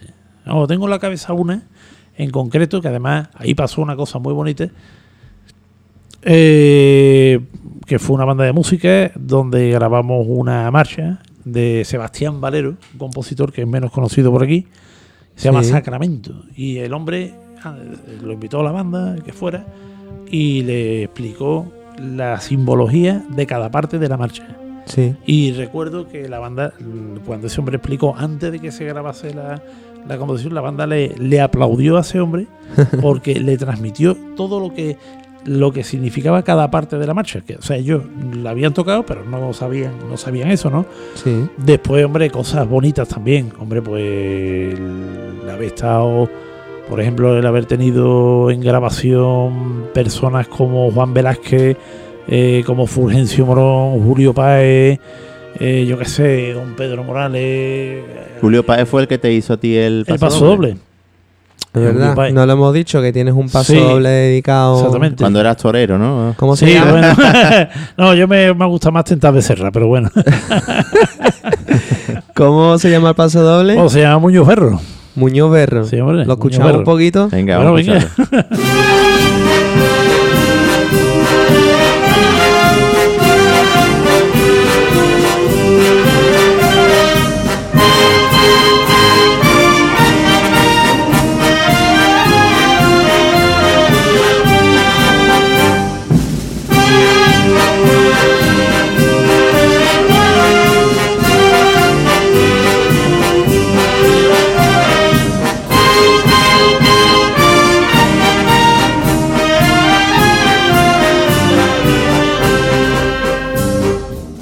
hablando que tenías el, el- que habías contactado con Pedro Morales a, Sí, raíz un- de Sí. a raíz de, de ese producto. Has tenido contacto con un montón de gente importante. Esto que eso también es bonito. Sí, hombre, por supuesto, don Pedro Morales, pues figúrate, eh, una amistad tremenda con ese hombre y además pues le grabé un par de monográficos a su persona, uno de ellos con la banda Santana, de dos hermanas precisamente, y otro con la banda de música de La Cigarrera, pero cuando la llevaba Bartolomé Gómez Melía, que por cierto una persona también muy importante en ese aspecto, ¿no? Y después, hombre, bandas como grabaciones como la del Carmen de Sartera, con José Antonio Santos, padre e hijo, Sí.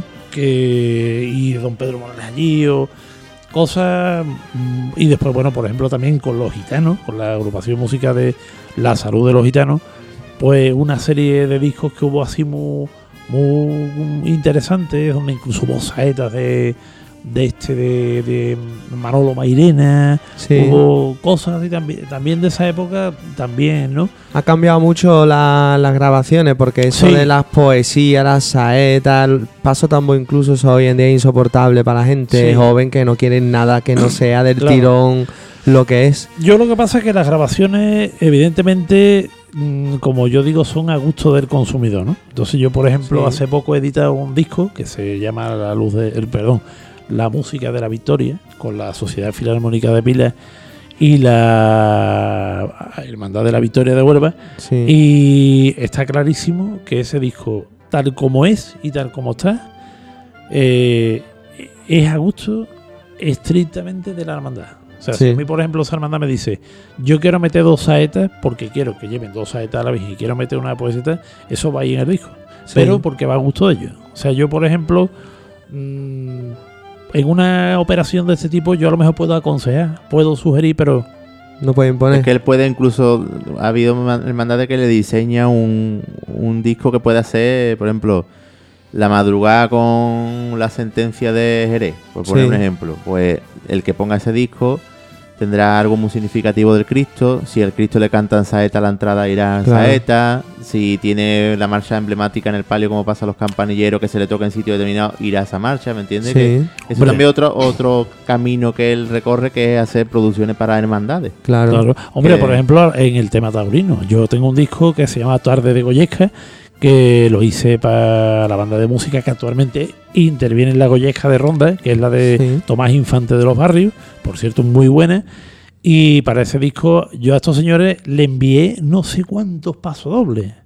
O sea, le envié mm, partituras de paso doble, pero una barbaridad. Sí. De esos pasobles, ellos, algunos lo cogieron y otros, bueno, prácticamente, pues la selección fue, fue cosa de ellos. ¿no? Porque Claro. eso lo- y el tema gráfico, pues en este caso, pues fue como ellos quisieron que fuera, debido a que es una banda que quiso reflejar hasta en la portada todo el ambiente de, de la Goyesca de Ronda. ¿Y alguna experiencia ya para terminar con esto? ¿Alguna negativa que todavía no has dicho ninguna? negativa. Hombre, siempre ha habido, ha habido casos, ¿no? Y demás, mm, cuando a lo mejor casos muy aislados, muy aislados, gracias a Dios, porque yo, yo he intentado no tener experiencias negativas, pero bueno, siempre no, te, no estás exento de, de que pueda haber cosas. Yo recuerdo una grabación eh, en la que media banda se levantó y se fue. Sí. Y se quedó media banda nada más para grabar discos. Por un tema profesional, vinculado a temas sindicales y demás. No voy a dar nombre. Pero recuerdo que media banda se fue. Y ese No disco estaba- grabado muy lento, ¿no? Sí, más o menos. y bueno, pues estos señores no estaban de acuerdo con las condiciones que supuestamente se les dijo a lo primero por parte del director y bueno, pues se levantaron y se fueron y después pues y después bueno, cuando a lo mejor una banda viene hombre, negativo es cuando una banda viene a lo mejor mm, por mucho que tú le has dicho a lo mejor a los directores eh, que vengan a hacer un trabajo, aunque es una afición, pero que vengan a hacer más o menos un trabajo profesional, ¿no? Dentro, bueno, no es que son profesionales, yo entiendo que no son profesionales, pero que vengan dentro de unos límites, con unas pautas de comportamiento, y después, pues, te han dado allí la del tigre, vamos, la del tigre es poco, ¿no? Pero bueno, son como cosas muy negativas, ¿no? Y a- actualmente con este declive de grabaciones que ha habido, ¿cómo está? O sea, ¿qué proyectos tiene actualmente? Bueno, ahora mismo está el que del que se puede hablar es el de la victoria de, de Huelva, que gracias a Dios eh, se presentó el día 20 de, de- de- del pasado mes de junio en el Gran Teatro de Huelva, que Sí. inauguramos, reinauguramos el teatro con el disco, por cierto, dentro de un ambiente muy emotivo, muy bonito, eh, de mucha emoción. Sí. Allí con las, y además con una interpretación de la Sociedad Filarmónica de Pilas extraordinaria. Y bueno, pues sí es cierto que barajo otros proyectos y otras ideas. ¿Habrá notado menos volumen de trabajo a lo mejor? Bueno, como todo el mundo. Eso Sí. es como todo el mundo. Eso es eh, el tema este que desgraciadamente pues ha tocado vivir en el año 20, 21, pues eso le afecta a todo el mundo igual, igual que las bandas. Pero bueno, ya parece Pero antes, que... yo me refiero, antes no había una, una pérdida de menos grabaciones y eso, ¿o ¿tú no lo has notado? Yo la verdad es que no... Hombre, se ha notado un poquito, pero vamos, yo tampoco lo he notado No. en gran, gran cosa. Porque también... Sigues en la pomada. En la, po- Hombre, en la porque pomada. también me preocupo de alguna manera de, de intentar dar soluciones, ¿no? O sea, no Mm. decir, mira, yo o te grabo en este estudio o no te grabo. No, sino de que yo desde un tiempo a esta parte intento siempre darle muchas más orientaciones y muchas más fórmulas a una banda, a un cliente, sea de donde sea, para que pueda hacer su trabajo, ¿no? Hombre, yo aparte de trabajar aquí, pues, perdón, yo trabajo también con otros sitios eh, a, nivel nacional, con otro tipo de estudios, en otros sitios, eh, pensando también en, la, en las distancias y en los desplazamientos. Por ejemplo, he grabado varios discos en Murcia, he grabado discos en Valencia, he grabado discos en el norte, mm, pensando en eso. Hombre, siempre con mis ideas y mi esquema, pero Sí. siempre pensando en que... a Con otra mejor logística. Que yo no puedo hacer locuras como hacía con la Victoria de León. Porque los primeros discos de la Victoria de León los he grabado yo aquí, en Sí. alta frecuencia, pero claro, Ya. eso es una locura hoy día, ¿no? Bueno, eh, nos queda solo para mencionar los dos libros que has escrito. Mm, Cuéntanos un poquito sobre cada uno, más o menos, el Pentagramas de Pasión que fue el primero, ¿no? Eh, ya hemos dicho, un- has contado más o menos cómo lo desarrollaste, que investigaste con entrevistas, etcétera. sí, sí. Ahí, ¿qué es lo que cuenta? Eh, la, Bueno, pues estructura de- son- la estructura del libro es como, primero hablas de las bandas de antaño y luego bandas de manera individual, su historia hasta el momento en el que se Sí. publicó, que qué año fue. Pues aunque yo empecé con la idea por el año 88, pero se. Y tuve un conato por el año 91, pero a- hasta el 23 de noviembre de 1996 no se presentó oficialmente. Mm. Que se presentó ese día, vamos, se presentó en Sí. un sitio muy bonito, que es el círculo de. El círculo de labradores, ¿no? Sí, porque el otro es el mercantil. Sí. Se presentó allí. Y además, curiosamente, con la lo presentó una banda que alternaba los dos estilos, o sea, una agrupación que iba jugando un poco con eh, la novedad de alternar, que tocaba cosas de agrupación, lógicamente, pero también metía eh, temas de cornetas y tambores, que era la todavía llamada Santísima Trinidad, que a raíz de esa noche cambió el nombre a llamarse Jesús de la Salud.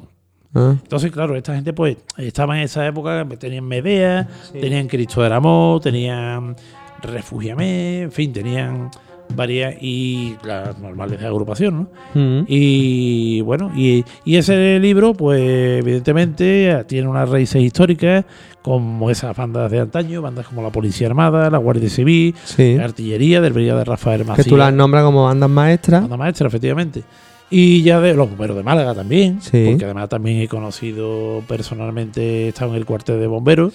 Y es curioso, sí, en el cuartel de bomberos, porque, bueno, hubo una época que yo iba en los veranos a, a Málaga, a Benalmádena, para ser exacto. Sí. Y claro, con la santa historia esta de las bandas, toda la vida de Dios, pues yo cogía a mi madre y le calentaba la cabeza a la criatura. Digo, oye, hay una banda en Málaga que se llama Los Bomberos.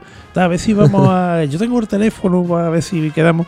Y nada, la- a la mujer pues la puse, la ponía yo en el compromiso de ir a Málaga, al paseo de Martirico, allí al cuarto de bomberos, que por cierto nos, atend- nos atendieron muy bien, muy bien. De, Sí. de hecho, me, nos enseñaron los- todas las instalaciones de ellos Sí. E incluso los cascos de los bomberos con el anagrama rea- real Sí. y el anagrama republicano. Porque bueno, los bomberos son más que centenarios, ¿no? Sí, sí, sí. Y el trato del director de con nosotros, José Antonio Álvarez Salamanca, Mm. muy bien, muy bien, estupendo, vamos. Y el hombre, incluso le regalamos discos de bandas de aquí, en fin, muy bien. Y, es, y bueno, ya después, pues en ese en pentagrama de pasión, pues eh, yo cogí tanto de cornetas y tambores como agrupaciones musicales. Sí. Pues por banda hice una. mm, aparece lo que es la historia, más o menos, Mm. de cada uno. No, más o menos, ¿no? Una historia la- bastante detallada la de, historia. de lo que se había vivido hasta entonces, porque tú das nombres concretos de personas Sí. que, Sí, sí, sí, sí, sí. que algunos ya ni estarán, tristemente. Pero, Efectivamente.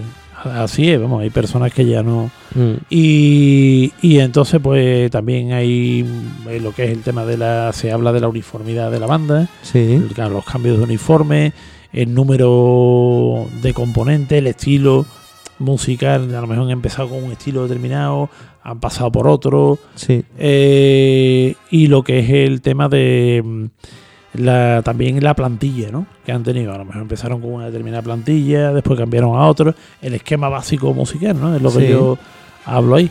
Y ané- anécdotas, cosas, sobre todo referencias hi- históricas, muchas de ellas, hombre, contrastadas, no, porque a mí los datos estos no me gusta darlos de cualquier manera. Claro.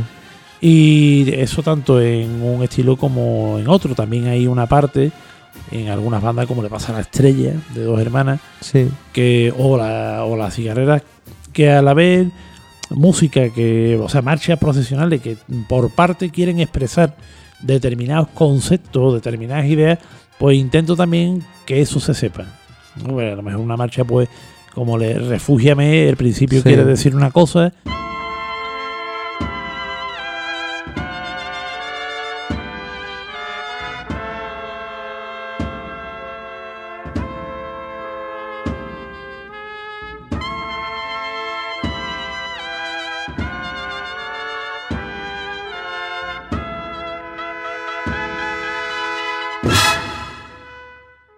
Pasión, Muerte y Resurrección, que cada marcha pues tiene una... Claro. Hay marchas que tienen esos conceptos que la gente las escucha, pero la gente no sabe que esta parte tiene este significado, esta otra parte tiene, o, o maestro, por ejemplo. En fin, que son cosas, eh, creo que son interesantes que las personas lo sepan, ¿no?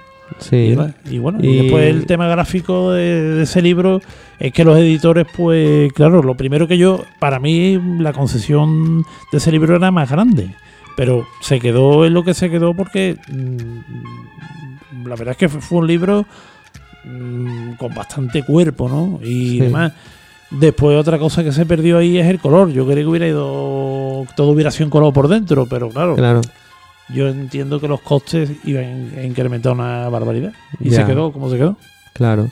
Y luego vino eh, Preludio Penitencial, que Sí. es otro segundo libro. Sí. Este no lo he catado yo ni en fotocopia.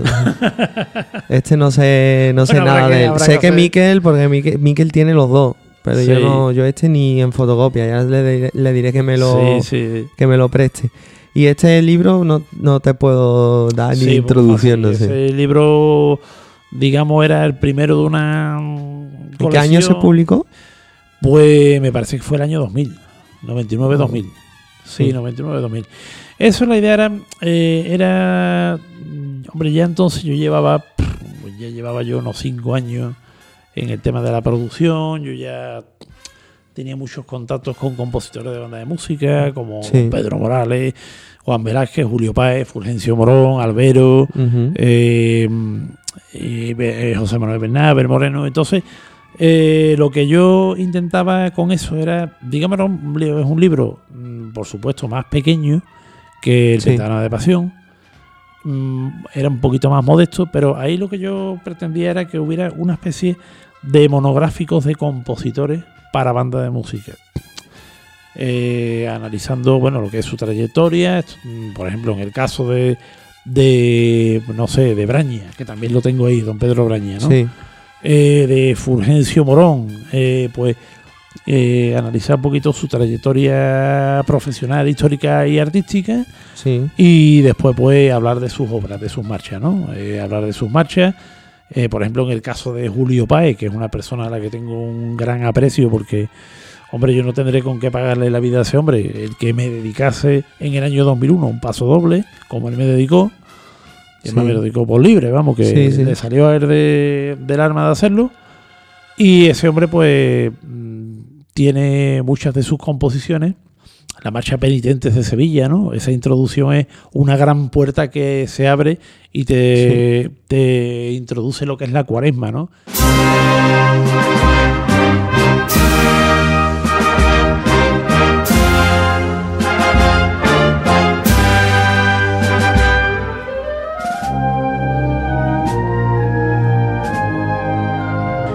Otra parte en el fuerte de debajo de la, de la marcha, en el fuerte de metales, pues eh, te- quiere expresar el camino hacia el Calvario.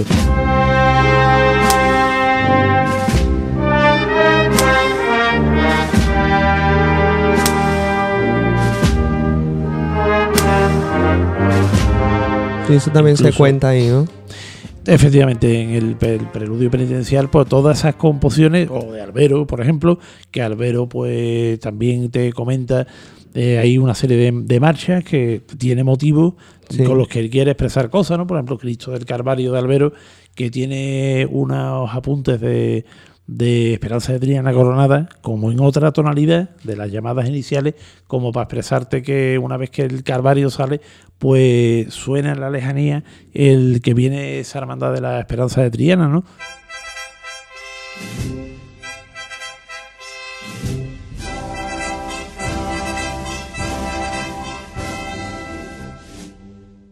Eh, eso es otra de, la- de las cosas que está ahí, ¿no? O Fulgencio Morón, fíjate, ya que estamos dos hermanas, pues Estrella Nazarena, por ejemplo, pues mm, yo recuerdo haber descrito cosas que ese hombre me comentó de, de la marcha o pasa el gran poder de Fulgencio, ¿no? Que también cada parte pues te quiere simbolizar los pasos de los costaleros, eh, una saeta en un momento determinado.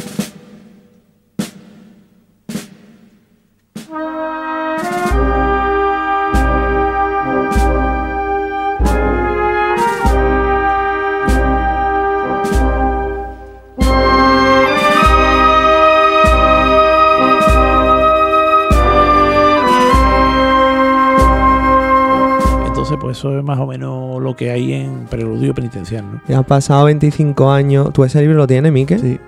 Ese, a ver si me lo presta, que, que le he dicho que no lo tengo ni en fotocopia. Ya te lo prestaré, ya, por un módico precio. No, te- no, no es posible reeditar esto 25 años después ni nada.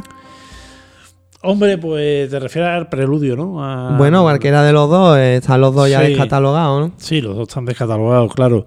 Bueno, hombre, pues son cosas que habrá que ver con el tiempo, porque a mí me gustaría, pues por supuesto, me gustaría rescatar este tipo de cosas y además no solo rescatar, sino eh, y a lo mejor hacerle una actualización, sino también pues poner en la calle otras, ¿no? Que puede haber. De hecho, muchas cosas, por ejemplo, me- estaba acordando de una anécdota para ese, de ese libro que la estrella tenía preparado para grabar una marcha de José Manuel Mena que era Ser- eh, Sirineo para ti, señor. Correcto. Que lleva un lleva en tu libro un apartado que viene prácticamente la partitura entera. Efectivamente. Entonces, al salir el disco y no grabarse, porque al final no se, ter- no se montó por determinados motivos, la gente de Pasión de Linares dijo, oye, ¿cómo es que Mena no, habe- no se ha grabado esta marcha de Mena? Porque al final no, y la grabaron ellos. Efectivamente, sí. Entonces, si no hubiera existido ese disco, no sabe ni que existe esa marcha, ni mucho Libro, ¿no? menos ese Sí, libro. Si no ¿verdad? hubiera salido el libro, aquí. pues no se enteran de, efectivamente. Así es, ¿no? También Y- una cosa muy curiosa de ese libro es como están muchas cosas escritas antes de que pasen cosas. Hay muchas marchas, tienen preparado como inédito tal marcha que después se graba con otro nombre. Sí. Eso- Entonces, pues, ¿Eso cuál? ¿Cuál? eh, en el Arala había una que no me acuerdo cuál es ahora mismo, eh, que cuando después se grabó el disco de Buena Muerte y Esperanza se grabó con otro nombre. Eh, en fin, y después de ¿No la te acuerdas? De la estrella. Ha la- puesto cara de tú no te acuerdas de José Ramón menos. En la estrella hay uno de- que, una que pone Y que no me acuerdo, ¿eh? tienen inédita San- Santo Sepulcro y después se grabó esa marcha como Calvario, se le cambió el nombre.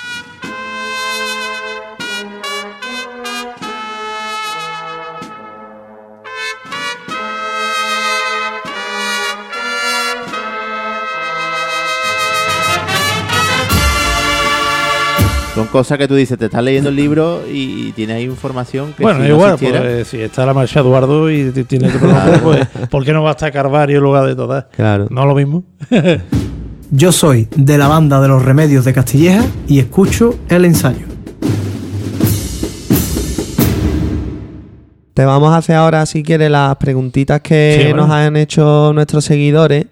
Eh, por ejemplo, Luis V. Gonzal 14 a través de Instagram nos pregunta qué opinión tienes sobre mi banda, que es la Veracruz de Campillo. Uf, pues una gran banda, hombre.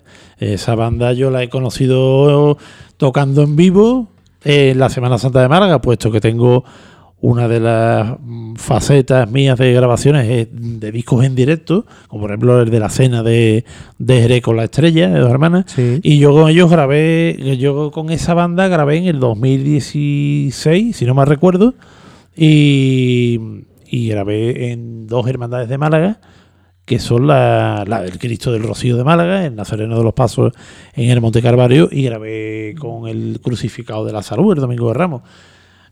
Y es una banda impresionante, vamos, un nivel impresionante el que tiene ahora, que los he conocido en otro tiempo, y Sí. no era lo mismo. Vamos, en el año 2000 los conocí en el año 2000, ahora- Sí, pero la Torre del Oro estuvieron y, y eran otros. La Torre del Oro Sí, estuvieron un sí. año y no. No era igual, claro, pero hoy día es una de las Sí. mejores Yo agrupaciones es una banda que no Andalucía, ¿eh? controlo, de, de- la verdad. Pues no muy controlo. buena, muy buena, es espectacular, es una y banda tiene un repertorio muy completo, la eh, verdad. espectacular en la calle, vamos, es la verdad Y que buena gente. sí, sí, sí, sí. Mi amigo Luis, ese que ha escrito, es amigo mío y es un tío excepcional. Yo he tratado más con el tocayo aquí de Sí, este hombre, bueno. Alejandro, y bueno, pero muy bien, También una muy buena gente. espectacular, vamos. Bueno, pues Jorge Gutiérrez te pregunta qué estilo de, agru- de agrupación te gusta más. Bueno, si la agrupación en sí es un Eh, estilo. eh, sí, bueno, lo que pasa es que hay, claro, cada una tiene su aire, es Sí. comprensible. Entonces, bueno, pues mm, es que es complicado, esa pregunta es complicada de responder porque, claro, cada una tiene su aire y con cada banda tiene algo con lo que te queda siempre, ¿no? Entonces es muy complicado responder esa pregunta. Después Eduardo Luna Arroyo te pregunta también en Facebook, ¿cuál crees que es la agrupación más en forma de este momento? En forma la que vaya al gimnasio, ¿no?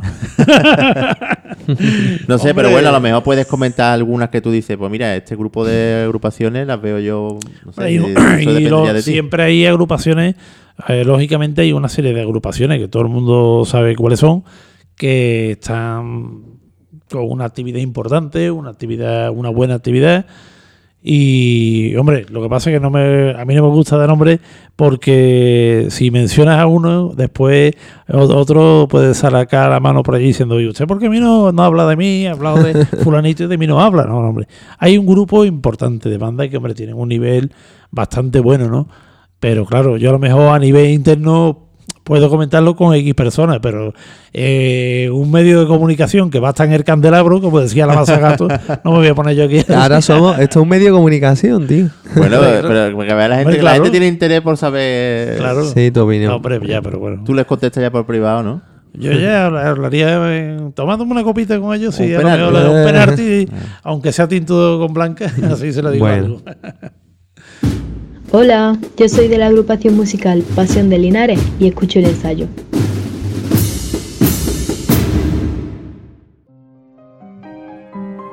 Eh, bueno, José Ramón, ¿has estado a gusto o no? Muy bien, hombre, estupendo. ¿A- ¿Cuánto hacía que no ensayabas? Porque esto es el ensayo. Pues yo que sé, una barbaridad. Pero vamos, bien, hombre, estupendo. Además aquí con dos fenómenos que- y además de dos bandas muy representativas, pues más todavía, ¿no? bueno, esperemos que, que a la gente le haya gustado. Estas cosas hay que saborearlas, son muchos datos. Hoy hemos hablado de aspectos Claro, históricos. sobre todo mucho, resolver muchas dudas de personas que Ah, claro, se incorporan a esto y no tienen quien se lo cuente, pues aquí está de primera mano. Esto es para saborearlo, ¿no? Y la gente que llegue hasta esta altura del episodio, pues muchísimas gracias. Eh, ha sido un episodio distinto, nosotros hemos estado muy a gusto. Bueno, hombre. Eh, teníamos muchas ganas de hablar, de hablar contigo, sobre todo porque, hombre, has tenido por tu, tra- por tu trabajo, tanto como productor como por escritor e investigador, contacto con personas que, en fin, que tenían mucha información y has compartido gran parte de ella hoy, tanto con nosotros como con nuestros seguidores y, y esto es pues una aportación que, que te agradecemos. Así que nada, eh, ¿cuándo será el próximo, Miquel? Ya Pues para el dentro próximo. de dos años, ¿no? Vaya, que, que- que- que sinvergüenza, tío. El que vaya, el que vaya escuchándolos al día ya dirá, bueno, Bueno, ya pues el dentro de próximo- dos años, en 2024 o 2023, tendrán otro Vamos a intentar que sea pronto porque, eh, porque nos ha escrito eh, la historia que he puesto ahora mientras grabábamos. eh, mucha gente dándonos las gracias. Así que, que, en fin, pues nada. Que José Ramos, que muchísimas gracias por todo. Ah, hombre, vosotros Y que- siempre. Y que no, que no desistas en esto de seguir investigando porque, porque es algo que hace falta. ¿no? Que- No, si yo estoy los 365 días del año, de noche porque tengo que dormir. Sí. Y a la hora de comer, pues. Y que y- cuando tú vayas a sacar tu tercer libro, que cuente con nosotros para Hombre, por presentarlo y supuesto. demás. por supuesto, pero vamos, que yo sigo eh, haciendo lo que he hecho siempre, vamos, ni más ni menos. O sea, que sigo investigando, colaborando con personas de, la, de los medios, de la radio, Y siempre sobre que se todo una labor que yo quiero destacar aquí para terminar es lo importante que tener una persona así, eh, que una hermandad cuente con él, porque las hermandades muchas veces, por suerte o desgracia, no están asesoradas ni Sí. conocen muchas cosas y se guían por impulso y muchas veces después se arrepienten. Pues tener Claro. personas como José Ramón, que sabe el origen de, de todo, de sabe lo que mejor le puede ir, pues la verdad que Sí. el tema de asesoramiento de hermandades es algo Incluso tengo una ponencia que he puesto, vamos, que de hecho he proyectado y he explicado en Hermandades, Sí. una ponencia audiovisual sobre la evolución de esta música de cornetas y tambores y agrupaciones musicales, que además he llevado a bastantes hermandades. Sea, ahora mismo, bueno, pues no la he vuelto a placear, pero que está ahí, vamos, a disposición de la Bueno. hermandad que quieras. ¿no? Pues a ver si alguien que escuche esto te, te llama y podemos disfrutarla. Pues nada, eh, yo soy Alejandro Blanco. Yo, Miquel García. Y yo, José Ramón Muñoz Berro. Y esto ha sido El ensayo.